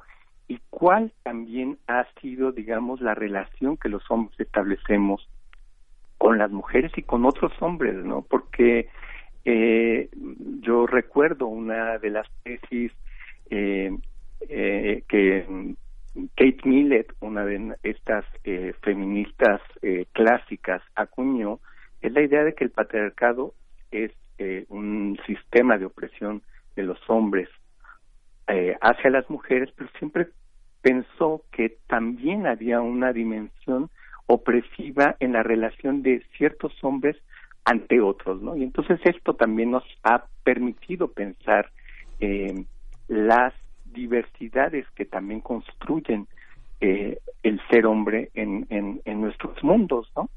Ujú, Claro. Eh, bueno, es eh, el impulso que ha tenido el feminismo desde lo político, desde todos los ámbitos de la vida humana, en este caso desde la investigación, pues supongo tendrá consecuencias eh, y, y repercusiones, se interpelará con otras disciplinas, con otras formas de lectura de la realidad. A mí me, me interesaría preguntarles, digamos, si podemos mencionarlo así, cuál es el estado del arte o en qué momento se encuentra la discusión feminista dentro de la investigación, dentro de las aulas universitarias de esta y otras universidades. Eh, tal vez empezaría, bueno, eh, la pregunta es para los dos. Quería eh, tal vez preguntarte primero a ti, Carla, doctora Carla. Uy, creo que estamos en un momento eh, definitorio, digo, no solo para el feminismo, sino para la humanidad. Nos estamos enfrentando a la posición certera de que la vida de las especies está en un peligro dramático y creo que el feminismo latinoamericano tiene un fuerte componente eh, relacionado al problema de las especies justamente, al problema de la sobrevivencia, del agua, del extractivismo, que tenemos cientos de feministas asesinadas a lo largo de nuestro continente por poner en la agenda justamente este tipo de cosas, o sea, los recursos naturales, los recursos eh, humanos también relacionados a esa- ese extractivismo. Por ejemplo, se han mapeado los feminicidios, dónde se cometen, y hay relaciones directas entre las industrias, el sistema de producción industrial o más bien el sistema de producción dentro del neoliberalismo que a veces eh, no tiene mucho que ver con la industria, sino con servicios y así. Entonces, creo que el feminismo en este momento tiene un, un desafío muy grande, que es combatir a un sistema eh, político continental que se está articulando. Vemos lo que ha sucedido en Brasil, lamentablemente, eh, justamente el país del norte que nos influye mucho estar pasando por un momento de, de fascismo y eso ha, im- ha implicado una oleada política conservadora. Han aparecido términos como ideología de género, que son términos absolutamente errados y que tienen una vocación 100% política, puesto que hay un monoteísmo detrás que está eh, expandiéndose. Eh, las religiones eh, están cambiando su configuración. Hay un monoteísmo que está perdiendo poder, que es el cristianismo, eh, bueno, más bien en su versión católica, y otro que está ganando poder. Eh, todo el sistema relacionado a las iglesias evangélicas o a las iglesias eh, protestantes que han aparecido en el último tiempo, que han atacado, han elegido pelearse con el feminismo. Eh, no solo estoy haciendo referencia a temas religiosos y políticos, sino también, eh, bueno, hay relación también con la extrema derecha eh, y toda la búsqueda de expoliación de derechos humanos, eh, cada cierto tiempo se vuelve a proponer que se retroceda sobre el matrimonio igualitario, sobre el derecho al aborto, sobre la educación sexual. Eh, y esas eh, situaciones hacen que las herramientas teóricas del feminismo puedan ayudar a comprender por qué está sucediendo esto, qué está en disputa, qué está en juego, y también a establecer ciertas cosas. O sea, hay cosas que son reales y cosas que no son reales. Esa ideología de género que se propone hoy no es algo real, es, es una es un concepto marketeado que tiene toda una vocación detrás. Entonces, justamente en este diplomado, el segundo módulo tiene que ver con la categoría de género, su historia, los debates que han sucedido y las derivaciones conceptuales, porque es importante diferenciar estos conceptos, entender de dónde vienen, cuál es su historia y cómo los podemos aplicar. Porque también hoy día las instituciones, no solo mexicanas, sino también latinoamericanas, han propuesto como eje de políticas públicas la perspectiva de género pero no es fácil implementar una perspectiva de género si es que no hay una preparación detrás, una preparación eh, metodológica, científica, porque eh, uno puede tener muy buenas intenciones, pero lo cierto es que eh, para generar esa, esas buenas intenciones y esa transformación social se necesita una preparación. Y Se creo necesita que este, ponerse los lentes violeta, digamos. ¿no? Exacto, o sea, más que nada yo creo que serían unos lentes eh, que estén desprejuiciados, porque eh, nuestra sociedad se ha, se ha tendido a precisar que hay cosas normales o naturales, y lo que muy bien sabemos las feministas es que nada es normal y nada es natural. Todo puede ser explicado, todo puede ser modificado, y no es natural que tengamos estas relaciones violentas, no es natural que haya discriminación salarial tan grave eh, solamente por venir de otro sexo. Y también sabemos que la biología tampoco es natural. O sea, no hay una correspondencia entre un género sexual y una identificación con cualquier tipo de otro género. O sea, nosotros tenemos derecho a escoger nuestro género y vivir nuestra sexualidad de la manera que queramos. Entonces, eso también es importante de precisar, que la ciencia nos ayuda a entender eh, estas supuestas cosas normales o supuestas cosas naturales. En Esa realidad, pregunta de ¿se, se es mujer o se convierte en mujer, ¿no? De Lian Pham, ¿no? Se nace mujer, ¿no? Exactamente. El género desde como una construcción, un constructo eh, social, cultural, ¿no? Eh, de, eh, de eso estamos hablando. Doctor Leonardo Olivos, pues también me gustaría lanzarle esa misma pregunta. Ahora ya la doctora Carla hablaba de una palabra muy grande que ella no dijo, pero cuando habla de las especies, de la preocupación por el territorio, por los recursos, eh, hablamos de interseccionalidad, por ejemplo, ¿no? Es una palabrota, pero está ahí y está ya cada vez más en el debate, está cada vez más en el debate público. Me da mucho gusto también que eh, Carla Ulloa abordar el tema de la eh, ideología de género, que es algo que está muy presente en los debates, eh, digamos que se pueden dar tal vez los que, lo que, los que podemos presenciar a través de las redes sociales. ¿Qué decir, eh, doctor Leonardo Olivos? Pues es eh, una infinidad de, de, problemas que invitan, digamos, justamente a la reflexión eh, por parte del feminismo. Y eh, yo quisiera eh, solo agregar algo que tiene que ver justamente con eh, lo que mencionaba eh, Carla, que no me parece menor y que tiene que ver con la particularidad de nuestro continente, en donde por una parte tenemos un avance que parece eh, infrenable, que no tiene marcha atrás eh, respecto al lugar que las mujeres están ocupando en los distintos espacios públicos, en términos incluso de derechos que van eh, gestando y que van eh, aparentemente logrando en un momento en donde, por otro lado, existe una eh, violencia que eh, se caracteriza no solamente por esta masividad, por esta, digamos, dimensión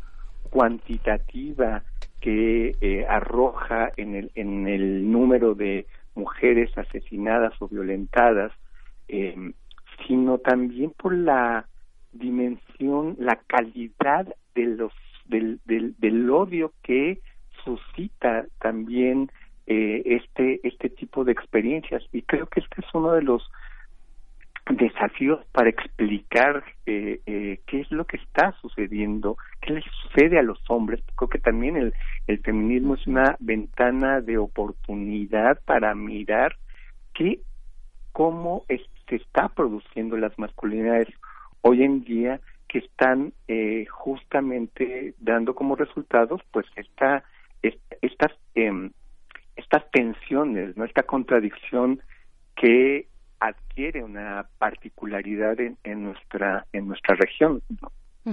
Claro, por supuesto. Pues bueno, eh, se nos empieza a acabar el tiempo de, esta discusión. Podríamos seguir, pero si ustedes quieren seguir, si ustedes quieren involucrarse aún más, pues es precisamente eh, la invitación al diplomado que propone el SAGE, eh, a donde se pueden acercar. doctora Carla Ulloa, hay que eh, recordar de nuevo las, las coordenadas, hay que hablar de cuándo inicia, eh, cuánto cuesta, tiene un costo también, si hay algún tipo de descuento para estudiantes, eh, las solicitudes, cuándo inician, cuándo terminan. Bien, bueno, quisiera mencionar que estamos a tiempo para postular todavía. La postulación finaliza el día 5 de agosto, el próximo lunes. Y para las personas que estén interesadas, por favor, que nos escriban al correo diplomado.feminismo.unam.mx recordar que CEICH es C-E-I-I-C-H, ¿cierto? Y bueno, el diplomado tiene una cuota de recuperación eh, para que sea posible que siga existiendo, pero sin embargo este diplomado se ha caracterizado por otorgar becas. Eh, entonces, para las personas que eh, no puedan, bueno, que no se sientan que son capaces de cubrir esa cuota de recuperación, es importante mencionar que hay becas. Y por otro lado, además de, esta fecha que tenemos presente del 5 de agosto, eh, también para quienes se quieran acercar, estamos ubicados en el quinto piso de la Torre 2 de Humanidades de Ciudad Universitaria y a través de las redes sociales del centro, tanto en Facebook, en Twitter, en Instagram, se está eh, difundiendo la convocatoria. Y bueno, tal vez recordar nuevamente el correo, puesto que por ahí estamos eh, comunicándonos permanentemente, es diplomado.feminismo.unam.mx. Eh, el diplomado inicia el día 9 de septiembre y finaliza el 24 de enero. Entonces, eh, bueno, eso. ¿Hay algún requisito previo para la postulación, para las solicitudes? ¿Uno requiere tener que este algún nivel de estudio? Eh, mm, no sé, tal vez en una carta de motivos, eh, algo por el estilo. Sí, para para poder postular es necesario que eh, primero se envíe una carta al comité académico que exprese los deseos de la o el postulante en relación a cómo este diplomado estaría en función de su propio trabajo. Este diplomado, al ser académico, está dirigido para estudiantes de pre y posgrado, también está dirigido para gente que esté en las funciones públicas y que esté haciendo investigación o que quiere implementar nuevas políticas públicas, puesto que esto beneficia mucho eh, para entender eh, justamente lo que está sucediendo en la academia, que a veces va un poquito más adelantada que las políticas públicas. Y también es un diplomado que ofrece la posibilidad eh, no solo para personas que ya han tenido la licenciatura, sino también para personas que aún no tienen la licenciatura. Pero es importante precisar que para las personas que no tienen la licenciatura solamente se otorga una constancia de participación y para las personas que ya tienen la licenciatura se otorga el diploma. Ah, ok, ok, importante, muy, muy importante. Ok, pues bueno, en nuestras redes sociales, arroba PMovimiento, pueden encontrar la convocatoria con muchos más detalles. Ahí está ya el correo al que deben escribir para tener informes. Le agradecemos mucho a la doctora Carla Ulloa y Nostroza por estar acá. Muchas gracias. Gracias a ustedes por la invitación. También, doctor Leonardo Olivo Santoyo, muchas gracias por conversar con nosotros. No, gracias a ustedes. Hasta pronto. Y pues bueno, vamos a hacer un corte musical. Sí, Vamos a escuchar algo Vamos que a está por escuchar, ahí. Precisamente, nos hacemos un poquito, no, aquí, aquí todo coordinado. Esto es de Yaribu Afrobeat Orquestra. La canción es Mediacracy. Y pues volvemos.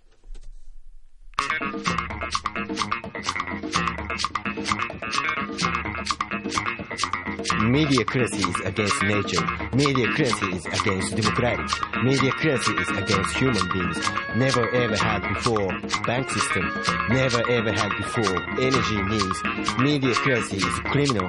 Mediocracy kills my brothers. Mediocracy kills my sisters. Mediocracy kills our children. My music kills mediocracy. No more mediocracy.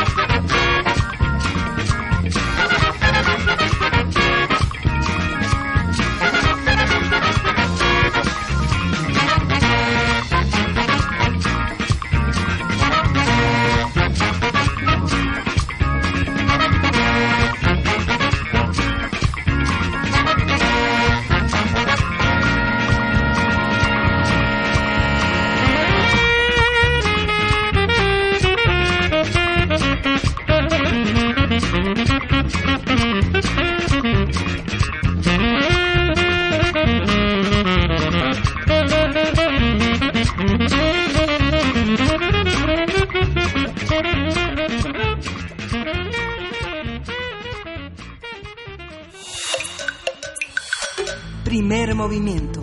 Hacemos comunidad. Y bueno, estamos de vuelta porque queremos aprovechar los últimos minutos que nos quedan de la emisión para invitarles a MIC Género. MIC es muestra, significa Muestra Internacional de Cine con Perspectiva de Género. Y para hablar e invitarnos a asistir está en la línea Ana Mata, quien es coordinadora precisamente de la muestra. Y te damos la bienvenida, Ana. Muy buenos días, ¿cómo estás? Hola, buenos días, Berenice y Miguel Ángel. ¿Cómo están? Muchas gracias. Gracias a ti, pues con muchas ganas de saber de una nueva edición, una edición más de MIC Género. Eh, pues tenemos pocos minutos, pero recuérdanos por favor qué es MIC Género. Bueno, les cuento rápidamente. MIC Género es un festival de cine, una muestra internacional de cine, para ser precisa, que intenta hacer un puente para hablar de temas de género y derechos humanos a través del cine, justamente, que nos ha parecido como una plataforma ideal para hablar de estos temas que eh, pueden ser como de pronto bastante eh, cotidianos para algunas personas que están dentro de la academia, pero también este pueden ser como bastante distantes dependiendo de, de va, no sé, nos, nos parecía como interesante hacer el puente em, para bajar los contenidos de los estudios de género más de un punto de vista académico a un punto de vista más de calle y poder discutirlos y socializarlos, digamos. Cuéntanos brevemente de cuándo inició esta iniciativa de MIC Género y pues cómo llegan a, a- a la edición de este año. Nosotros, eh, la iniciativa, digamos que nació en el 2012 con un grupo de amigos que se interesaban por este puente del que les hablo entre los estudios de género y el cine. Em, este año nosotros llegamos a la octava edición con una nueva codirección en la que yo participo junto con Victoria Cabrera. Entonces es como una renovación del proyecto en este en el 2019. Eh, y estamos muy entusiasmadas. Vamos a empezar el tour el primero de agosto, que es este jueves, y vamos a estar en, en 10 estados de la República. Vamos a estar hasta el 10 y, hasta el perdón, hasta el 13 de octubre en, en México y después vamos a viajar a Argentina una semana del 31 de octubre al 6 de noviembre. Es, ah, sí, Hay una programación fascinante, bueno, con el cine de Derek Jarman, es, es práctica, es, es, eh, estoy viendo en la programación que, bueno, va a estar Blue, Eduardo II, War Requiem. ¿Por qué Derek Jarman, Derek Jarman en esta edición? Uf, bueno, nosotros siempre le dedicamos la retrospectiva a algún director o directora que nos que nos mueva mucho y la verdad es que eh, la historia personal de, de Jarman nos parecía increíble. Él es como un, un súper activista de la diversidad sexual muchísimo antes de que eh, fuera algo común ser un activista por la diversidad sexual y además se volvió un emblemático icónico cineasta de la escena inglesa de los setentas, este, no sé, participó mucho con él Tilda Swinton, hay como hizo una comunidad de cineastas increíble en su época. Y bueno, además fue un activista muy muy interesante por los derechos de la comunidad que vivía con VIH-Sida y que era homosexual. Entonces, bueno, está completamente alineado a lo que nosotros intentamos comunicar en la muestra, ¿no? Que es que la diversidad nos nos aporta y nos suma un montón y que tenemos que empezar a participar todos de ella. Ujú. Lo que vamos a encontrar, digamos, dentro de la curaduría de las películas que realizan que, que realizan ustedes, eh, ¿qué es lo que encontramos? Encontramos la visión de una mujer cineasta eh, o de un proyecto, de, de un crew, digamos, un equipo de mujeres que realizan una obra cinematográfica eh, o eh, y abordando cualquier tema desde cualquier perspectiva, o, o lo que vamos a encontrar son temáticas feministas o una mezcla de estos dos, o bueno, no solo feministas, de género, de diversidad sexual, eh, de un montón de diferencias que encontramos, de, de diferencias ricas, ¿no? Uy, sí. Es que en realidad el proyecto al principio nació enfocándose en un solo tema y lo van a notar si pueden ver los catálogos de nuestras ediciones anteriores en las tenemos todas en nuestra página de internet. Antes nos dedicábamos a un tema, pero se empezó a volver como mucho más grande el proyecto y se volvió también a la vez medio nos constreñía un poco dedicarnos a un solo tema. Y entonces, eh, poco a poco se fueron desarrollando las 12 categorías curatoriales con las cuales seleccionamos películas y van desde, por ejemplo, ecofeminismos, movilidad humana y migración, tenemos encierros y reclusión, resiliencia, cuerpo atlético, queer y posporno, derechos sexuales y reproductivos, o sea, nos enfocamos, como que abrimos muchísimo el, el, abanico para poder estar seleccionando películas que nos parecían interesantes de todas estas ramas y lo que hacemos con el género en realidad es intentar transversalizarlo y que podamos hablar de género dentro de todas estas categorías. Perfecto, pues a mí ya me enganchaste y yo quiero asistir. La verdad es que le he dado seguimiento en otras ediciones a mi género y, uh -huh. y, y bueno, es, es, muy interesante lo que presentan. Si allá fuera alguien que nos escucha igualmente se sintió eh, interesado o interesada por asistir, ¿a qué debemos poner atención? ¿Cuándo de nuevo eh, son las fechas de inicio? ¿Qué ciudades estarán in, eh, incluidas en este tour? ¿Cómo uh -huh. lo hacemos? Pues de entrada yo así rápidamente los invito a que a que se acerquen a nuestra página web que es donde tenemos toda okay. nuestra información así súper disponible y actualizada que es www.micgenero.com uh -huh. y también en nuestras redes sociales que son todas arroba micgénero. Uh -huh. eh, tenemos 15 sedes en la Ciudad de México, empezamos el primero de agosto. Más de la mitad de nuestra programación es totalmente gratuita y además tenemos talleres, tenemos un traductatón de Pusipedia este año, tenemos como distintas actividades que corren en paralelo con las películas que nos gustan un montón y que pues también van a poder encontrar toda la información ahí. Uh -huh. Es la primera vez que escucho ese término de Pusipedia y me encanta. Voy a buscarlo, no sabía que existía, pero qué bueno que... Es un proyecto con el que nos aliamos este año que es fantástico. Es una plataforma web eh, bilingüe, colaborativa y gratuita que es sobre contenidos de, de salud sexual y reproductiva eh, con perspectiva de género también. Es pusipedia.net, ¿no? Pusipedia.net, así es. Perfecto, pues ahí está la invitación. Muchísimas gracias, Ana Mata, codirectora de la muestra, codirectora junto con eh, Victoria, Victoria, Cabrera, Ajá, uh -huh. así es. Y pues bueno, estaremos dándole seguimiento y ojalá disfrutando de la muestra. Muchísimas gracias. Muchísimas gracias a ustedes por la invitación y bueno, espero verlos por ahí. Claro que sí, por ahí nos vemos. Y pues bueno, nosotros nos despedimos, Miguel Ángel, se sí. nos fue como el agua. Eh, eh, el, en el marco de la pusifilia. De, bueno. la, de, de, la pusifilia, pues sí. Y gracias a todos, esto fue Primer Movimiento. El mundo desde la universidad. Radio UNAM presentó Primer Movimiento, El mundo desde la universidad.